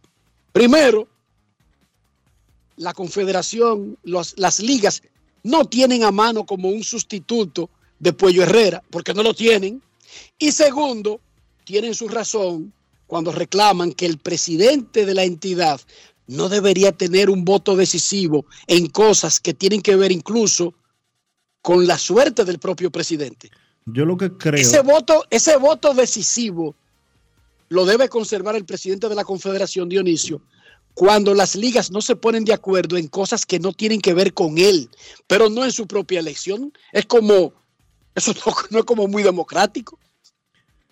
Suena raro, Dionisio, que uno que se está sometiendo a un escrutinio sea el que tenga el voto de quiebre. Y también es bastante extraño que se mantenga la posición de que la Serie del Caribe da beneficios y da ganancias, pero todos los años México y República Dominicana se quejan de que los campeones de República Dominicana y de México se quejan de que ir a la Serie del Caribe representa un gasto enorme eh, por el pago de nómina. Porque de- vamos a ser honestos y claros.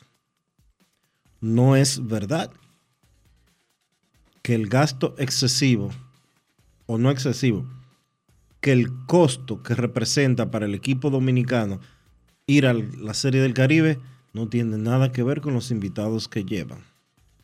No, hombre, esos son cuatro o cinco pasajes extra, 10 o 15 pasajes. Ojalá- no. Es que, es que el premio debería ser tan bueno. Ojalá sean 20.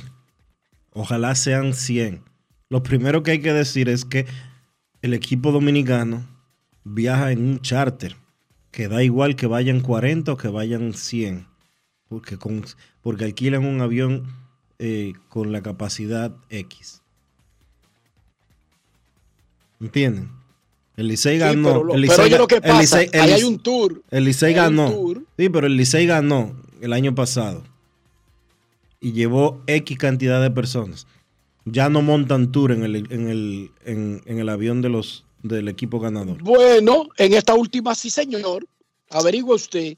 El tour de este año a Venezuela fue reducido, pero fue un tour y hay uno que es oficial de los organizadores porque parte de los derechos de la Serie del Caribe es el tour. Eso se adquiere en el contrato. Fueran 30 o fueran 40, estaban montados ahí en el mismo avión de los peloteros. Pero ese no es el punto. El punto es que debería ser un premio, debería ser un atractivo el participar en la Serie del Caribe, debería ser un dinero que los equipos guarden para los equipos. No debería ser un gasto o un dolor de cabeza, Dionisio.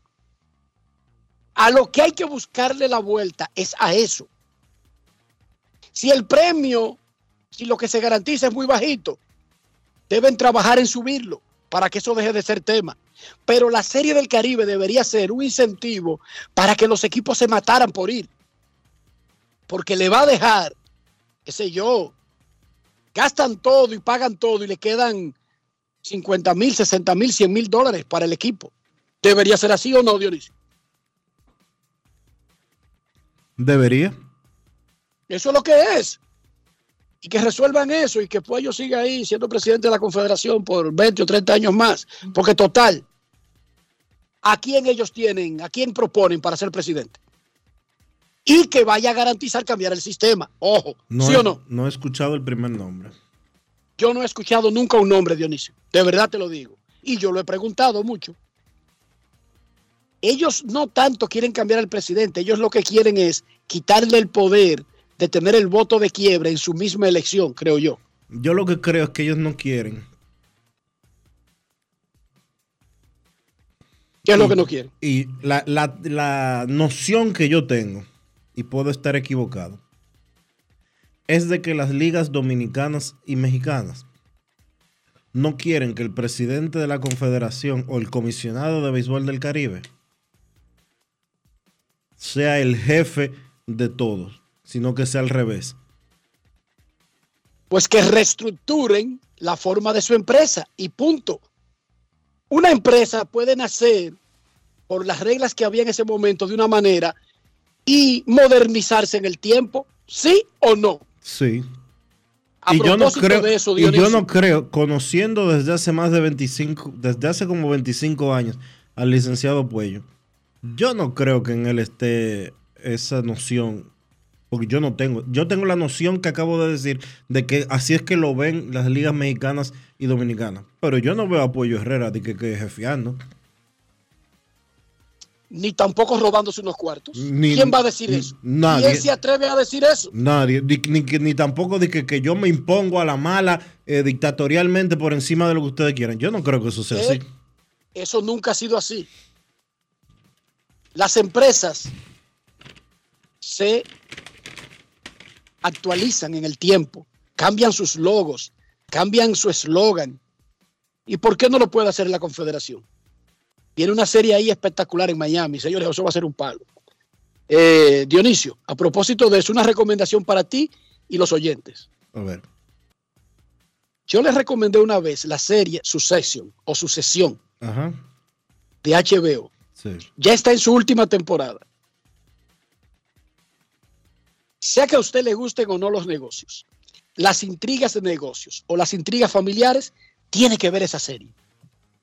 Usted tiene que ver su sesión, su sesión,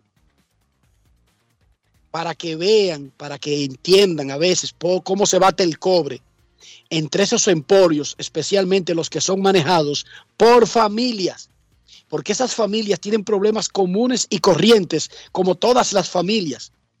Tienen que ver, tienen que ver a la familia Roy. Esa vaina es un manjar. Sucesión o sucesión, como usted quiera llamarle. Tiene que ver eso.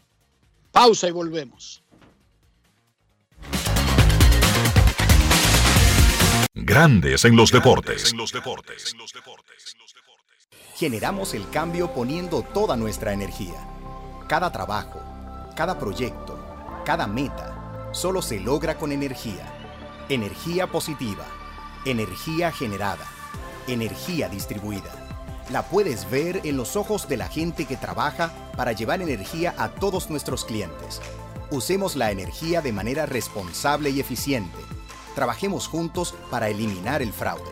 El compromiso es que todos paguemos la luz a tiempo para tener energía todo el tiempo. Juntos lo lograremos. Edesur, energía positiva para ti. Continuando con las labores legislativas, la Cámara de Diputados aprobó en primera lectura el proyecto de ley de facturación electrónica que tiene por objeto regular el uso obligatorio de la misma por vía digital. Además, aprobó de urgencia en segunda lectura el proyecto de ley que regula la lengua de señas del diputado Tobías Crespo.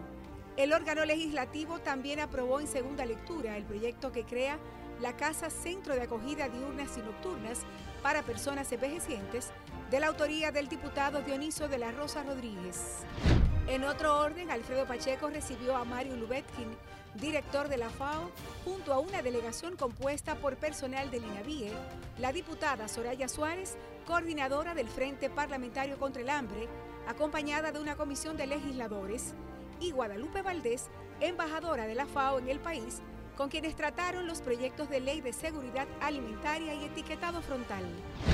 También la comisión coordinadora recibió a la Junta Directiva de la Asociación de Industrias, encabezada por Julio Brache, donde conversaron sobre diversos temas relacionados con el desarrollo de la economía nacional. Cámara de Diputados de la República Dominicana. Grandes en los deportes.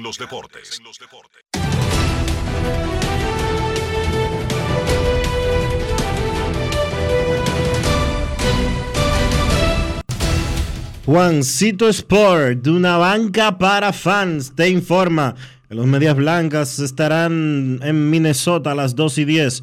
Dylan Cis contra Kenta Maeda. Los Yankees estarán en Cleveland a las 6 y 10. Domingo Germán contra Shane Bieber. Los Atléticos en Baltimore. JP Sears contra Cal Gibson. Los Astros en Pittsburgh. Framber Valdez contra Roansi Contreras. Los Medias Rojas en Tampa. Nick Pivetta contra Jalen Biggs. Los Marlins en Filadelfia. Sandy Alcántara contra Matt Stram. Los Padres en Nueva York contra los Mets a las 7 y 10. Yu Darvish contra Max Scherzer. Los Rojos en Atlanta 7 y 20. Graham Ashcraft contra Bryce Elder. Los Marineros en Chicago contra los Cubs a las 7 y 40. Luis Castillo contra Drew Smiley. Los Reales en Texas a las 8. Zach Greinke contra Andrew Heaney. Los Cardenales en Colorado a las 8 y 40. Steven Matz contra Germán Márquez. Los Nacionales en Anaheim a las 9 y 38. Patrick Corbin contra José Suárez. Los Cerveceros en Arizona. Wade Miley contra Zach Galen. Y los Dodgers en San Francisco a las 9 y 45. Julio Urias contra Logan Webb.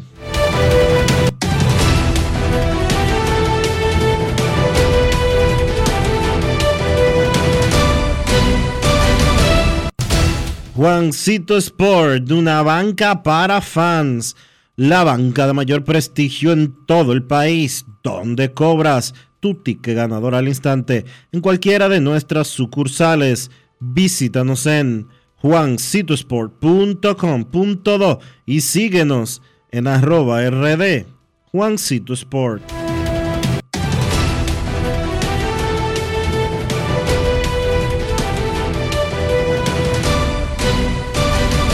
Grandes en los deportes.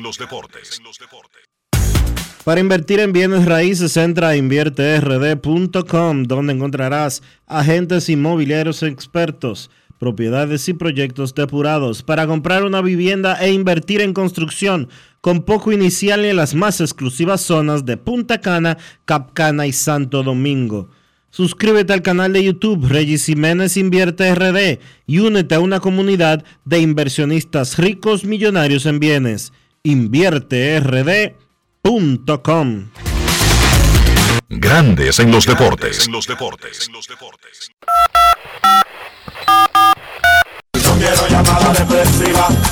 No quiero llamada depresiva. clara. Cero llamada depresiva. No quiero a nadie que me sofoque la vida. 809-381-1025, grandes en los deportes. Por escándalo, 102.5 FM.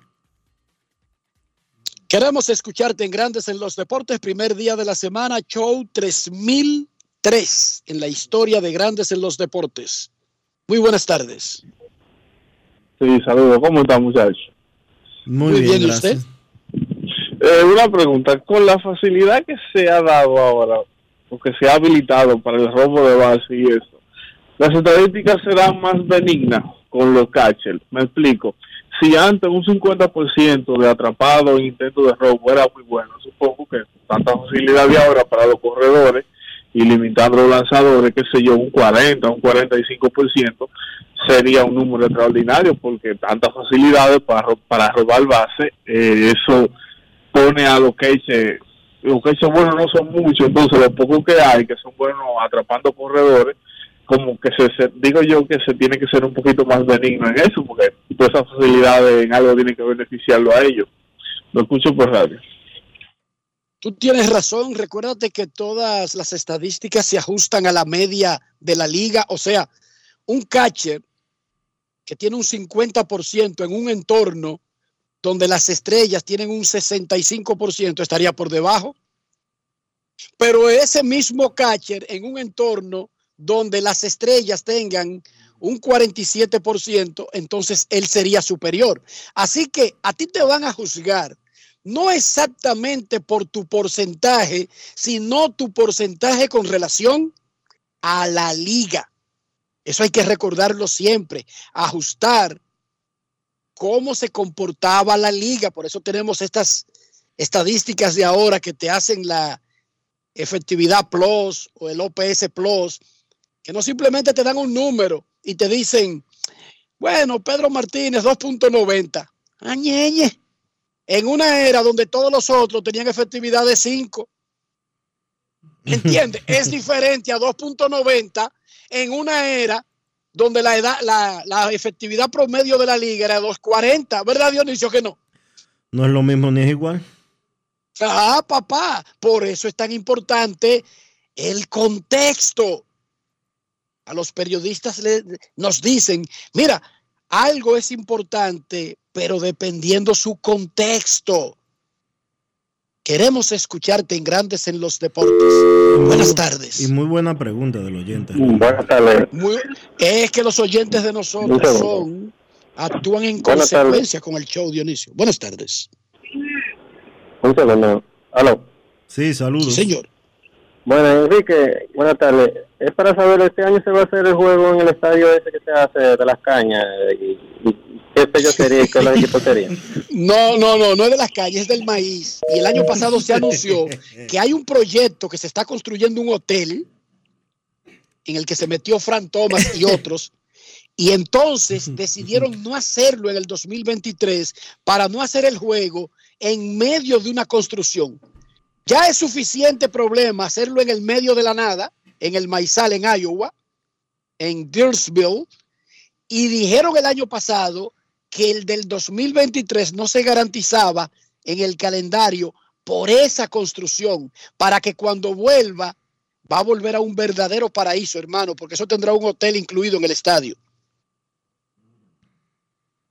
Última, Pero no es un, no es un cañaveral, es un maizal. última llamada antes de irnos a la pausa. Buenas. Hola. Dionisio, entonces tú has visto o no has visto su sesión, su sesión.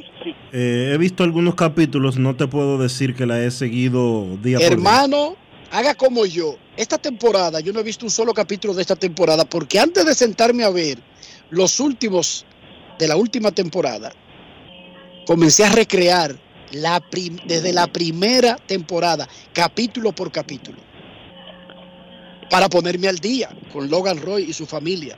Buenas tardes, queremos Gracias, mis hermanos. Buenas tardes, Dionisio, Enrique, Rafa, Kevin. Placer siempre estar en sintonía con el espacio, hermano. Yari Martínez de Cristo Rey, Enrique. Ya contra el tiempo por hacer la, el reiterado llamado a los, a los radios escucha de grandes en los deportes para que le den seguimiento a las redes del espacio, Enrique. Que eso es filete, el portal, la cuenta Twitter, la cuenta Instagram, para estar al día en todo lo relativo al, al deporte. Mira, muchachos, dos cositas leves, Enrique.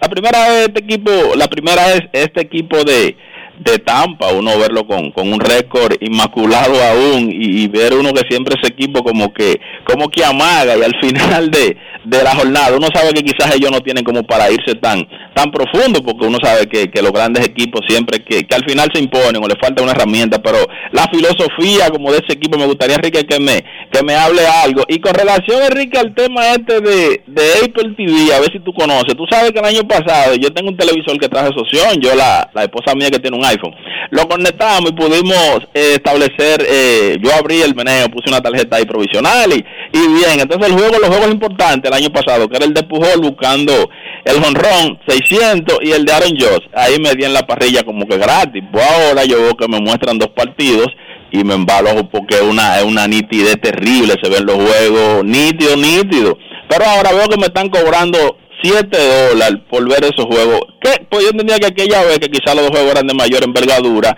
como que me iban a cobrar. Entonces ahora cuando voy a ver mi juego veo que tiene esa cláusula.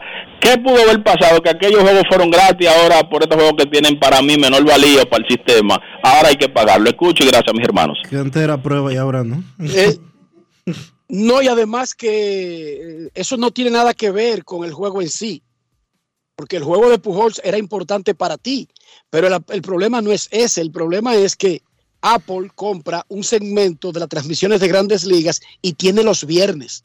Y los juegos seleccionados por Apple, tú solamente los puedes ver en Apple. Entonces, ¿qué significa eso? Que tú tienes que pagar ese servicio. Si tú recibiste una gracia, o quizás ni siquiera fue una gracia, fue que tú, como dijiste, pusiste una tarjeta y quizás te hicieron un cobro mínimo, pero tú sí pagaste, tú sí pagaste eso, pero fue por un año. Y tienes que renovarlo. Así de simple, así funciona la vida con este asunto de los streamings. Nada de eso es gratis. A ti te pueden decir tres meses de prueba, pon una tarjeta. Yo no, yo conozco pocos seres humanos, Dionisio, que se recuerden desinstalar esas ofertas.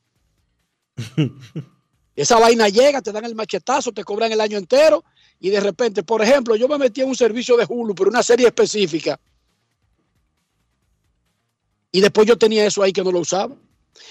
Me salí posteriormente, dejé de pagarlo, le quité la tarjeta, pero cuando hubo la adquisición, Hulu es parte de, de Disney, es parte de ESPN, de la familia, es parte de la familia. O sea que yo ahí tengo unos trucos ya operativos internos que tengo acceso, pero nosotros siempre aprovechamos ofertas y esas ofertas de streaming que te dan tres meses, ellos apuestan como todo el mundo, o que a ti te va a gustar el producto, una, Dionisio, o dos, la combinación de que te gusta el producto y de que uno nunca recuerda que puso esa vaina por tres meses de prueba. La gente no se... Re... Yo no tengo un reloj de que, que, me, que me avise. Y yo creo que hasta ellos te avisan, mira, eso se acaba en tres días, cuatro días. Yo nunca me doy cuenta de eso, Dionisio. No es fácil. Y me imagino que eso pasa con mucha gente. Ahora yo te voy a decir algo a ti. eh, yo no tengo nada en contra de Apple, pero ¿y no es mejor comprar el servicio de MLB donde garantiza todos los juegos todos los días? Y sale de eso. Que comprarlo segmentado por diferentes vías. Digo yo, Dionisio. Digo yo, a mí no me hagan caso. A mí no me hagan caso, pero yo creo que el servicio matriz, o si tú tienes, por ejemplo, Star Plus, que es el servicio de ESPN Plus en América Latina, y tú vas a tener garantizados los juegos de pelota. Digo yo, digo yo, una idea. Momento de una pausa, ya regresamos. Grandes en los deportes. A ti que te esfuerzas cada día, que buscas el sustento para los tuyos, comprometido con lo que haces y lo que ofreces. Ahora tienes la oportunidad de abrir las puertas para mejorar, porque con tus respuestas contribuirás a que se elaboren políticas y planes para el crecimiento de tu negocio. Primera encuesta nacional de micro, pequeñas y medianas empresas del Banco Central y el Ministerio de Industria, Comercio y MIPIMES. Coopera. Invierte unos minutos de tu tiempo. Proporciona datos al encuestador. Para beneficio de tu sector. Primera encuesta nacional de micro, pequeñas y medianas empresas del Banco Central y el Ministerio de Industria, Comercio y MIPIMES. Amigo conductor, Se acabaron los problemas de mantenimiento y embellecimiento automotriz con los productos Lubristar. Dale brillo y vida a la pintura de tu vehículo con nuestra cera brilladora en spray. Para el interior y asientos tenemos brilladores y limpiadores a base de silicona líquida y en gel. También tenemos el spray Tire Shine para brillar los neumáticos y demás partes plásticas. Y para el mantenimiento en general, Lubristar también cuenta con aditivos para el combustible y el aceite del motor, fluidos hidráulicos y de frenos, culan, penetrantes, espumas, limpiadoras y muchos más. Lubristar, productos de calidad internacional que cuidan tu vehículo y tu bolsillo también. Distribuye importadora Trébol. Continuando con las labores legislativas, la Cámara de Diputados aprobó en primera lectura el proyecto de ley de facturación electrónica que tiene por objeto regular el uso obligatorio de la misma por vía digital. Además, aprobó de urgencia en segunda lectura el proyecto de ley que regula la lengua de señas del diputado Tobías Crespo. El órgano legislativo también aprobó en segunda lectura el proyecto que crea la Casa Centro de Acogida Diurnas y Nocturnas para Personas Envejecientes, de la autoría del diputado Dioniso de la Rosa Rodríguez.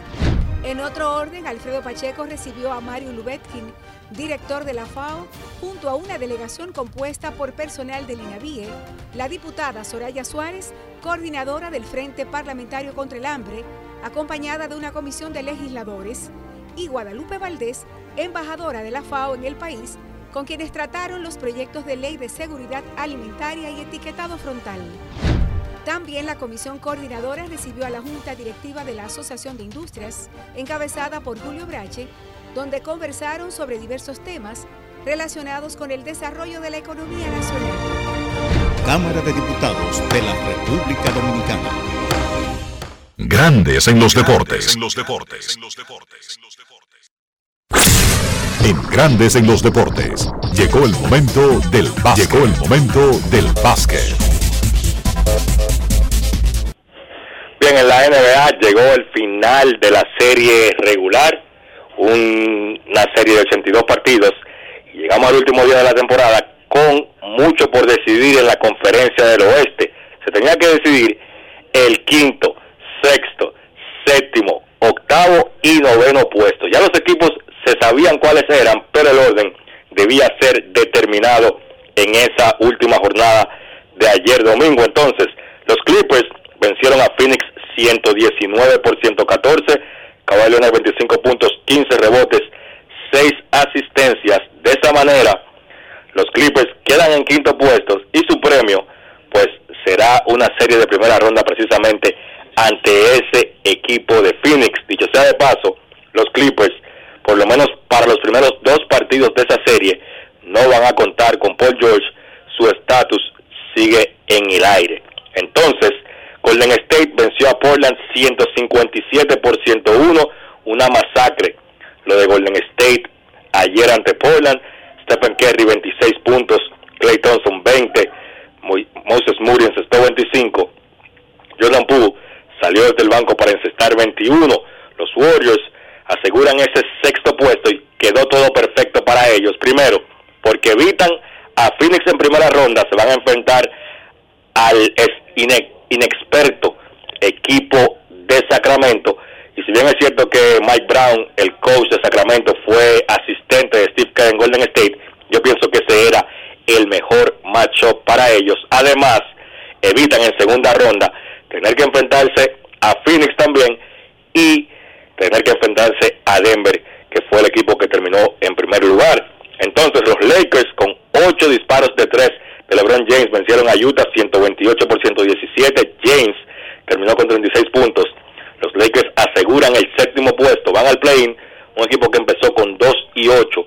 Mucha gente lo había descartado temprano en la temporada, pero los Lakers llegan a jugar el play-in y van a enfrentar a Minnesota, que venció a New Orleans 113 por 108. Minnesota con muchísimos problemas. Rudy Gobert le dio un golpe a uno de sus compañeros, a Kyle Anderson, fue sacado del partido en el medio tiempo de ayer y ya fue suspendido para ese partido de play-in contra los Lakers. También Jaden McDaniels, uno de los principales jugadores defensivos de Minnesota, le dio un golpe a una pared, se rompió la muñeca y queda fuera para el resto de la campaña. Sencillamente problemático ese tema de Minnesota ayer, eso beneficia a los Lakers que va a enfrentar a ese equipo sin dos de sus titulares. Entonces, hoy no hay juegos en la NBA, el play-in arranca mañana, se van a estar jugando dos partidos el día de mañana, arrancando a las 7.30 de la noche, Atlanta se enfrenta a Miami, el ganador clasifica en el puesto número 7, el octavo, entonces el que pierde va a enfrentarse al ganador de Chicago y Toronto que van a jugar el miércoles en la conferencia oeste. Mañana los Lakers se reciben a Minnesota a las 10. El ganador clasifica séptimo. El perdedor se enfrenta por el octavo puesto contra el ganador de Oklahoma y New Orleans que van a jugar el miércoles a las 9.30. Eso ha sido todo por hoy en el básquet. Carlos de los Santos para Grandes en los Deportes. Grandes en los deportes. En los deportes. ¿Y tú? ¿Por qué tienes NASA en el exterior? Well, yo nací acá, but I got my family dominicana. And that's what I need, Plan Larimar, cuando yo vaya para allá a vacacionar con todo el mundo. Con Senasa en el exterior, cuidas tu salud y la de los tuyos. Solicita tu plan Larimar ahora con repatriación de restos desde y hasta el país de origen. Más detalles en www.arssenasa.gov.do.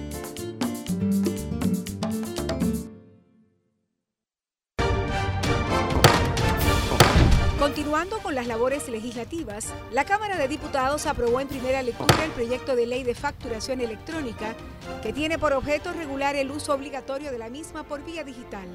Además, aprobó de urgencia en segunda lectura el proyecto de ley que regula la lengua de señas del diputado Tobías Crespo. El órgano legislativo también aprobó en segunda lectura el proyecto que crea la Casa Centro de Acogida Diurnas y Nocturnas para Personas Envejecientes, de la autoría del diputado Dioniso de la Rosa Rodríguez. En otro orden, Alfredo Pacheco recibió a Mario Lubetkin, director de la FAO, junto a una delegación compuesta por personal del INAVIE, la diputada Soraya Suárez, coordinadora del Frente Parlamentario contra el Hambre, acompañada de una comisión de legisladores, y Guadalupe Valdés, embajadora de la FAO en el país, con quienes trataron los proyectos de ley de seguridad alimentaria y etiquetado frontal. También la comisión coordinadora recibió a la Junta Directiva de la Asociación de Industrias, encabezada por Julio Brache, donde conversaron sobre diversos temas relacionados con el desarrollo de la economía nacional. Cámara de Diputados de la República Dominicana. Grandes en los deportes. Y de esta manera hemos llegado al final por hoy aquí en Grandes en los Deportes. Gracias a todos por acompañarnos. Feliz resto del día. Hasta mañana. Y hasta aquí, Grandes en los Deportes. Con Enrique Rojas desde Estados Unidos, Kevin Cabral desde Santiago, Carlos José Lugo desde San Pedro de Macorís y Dionisio Solterida desde Santo Domingo. Grandes en los Deportes. Regresará mañana al mediodía por Escándalo 102.5 FM.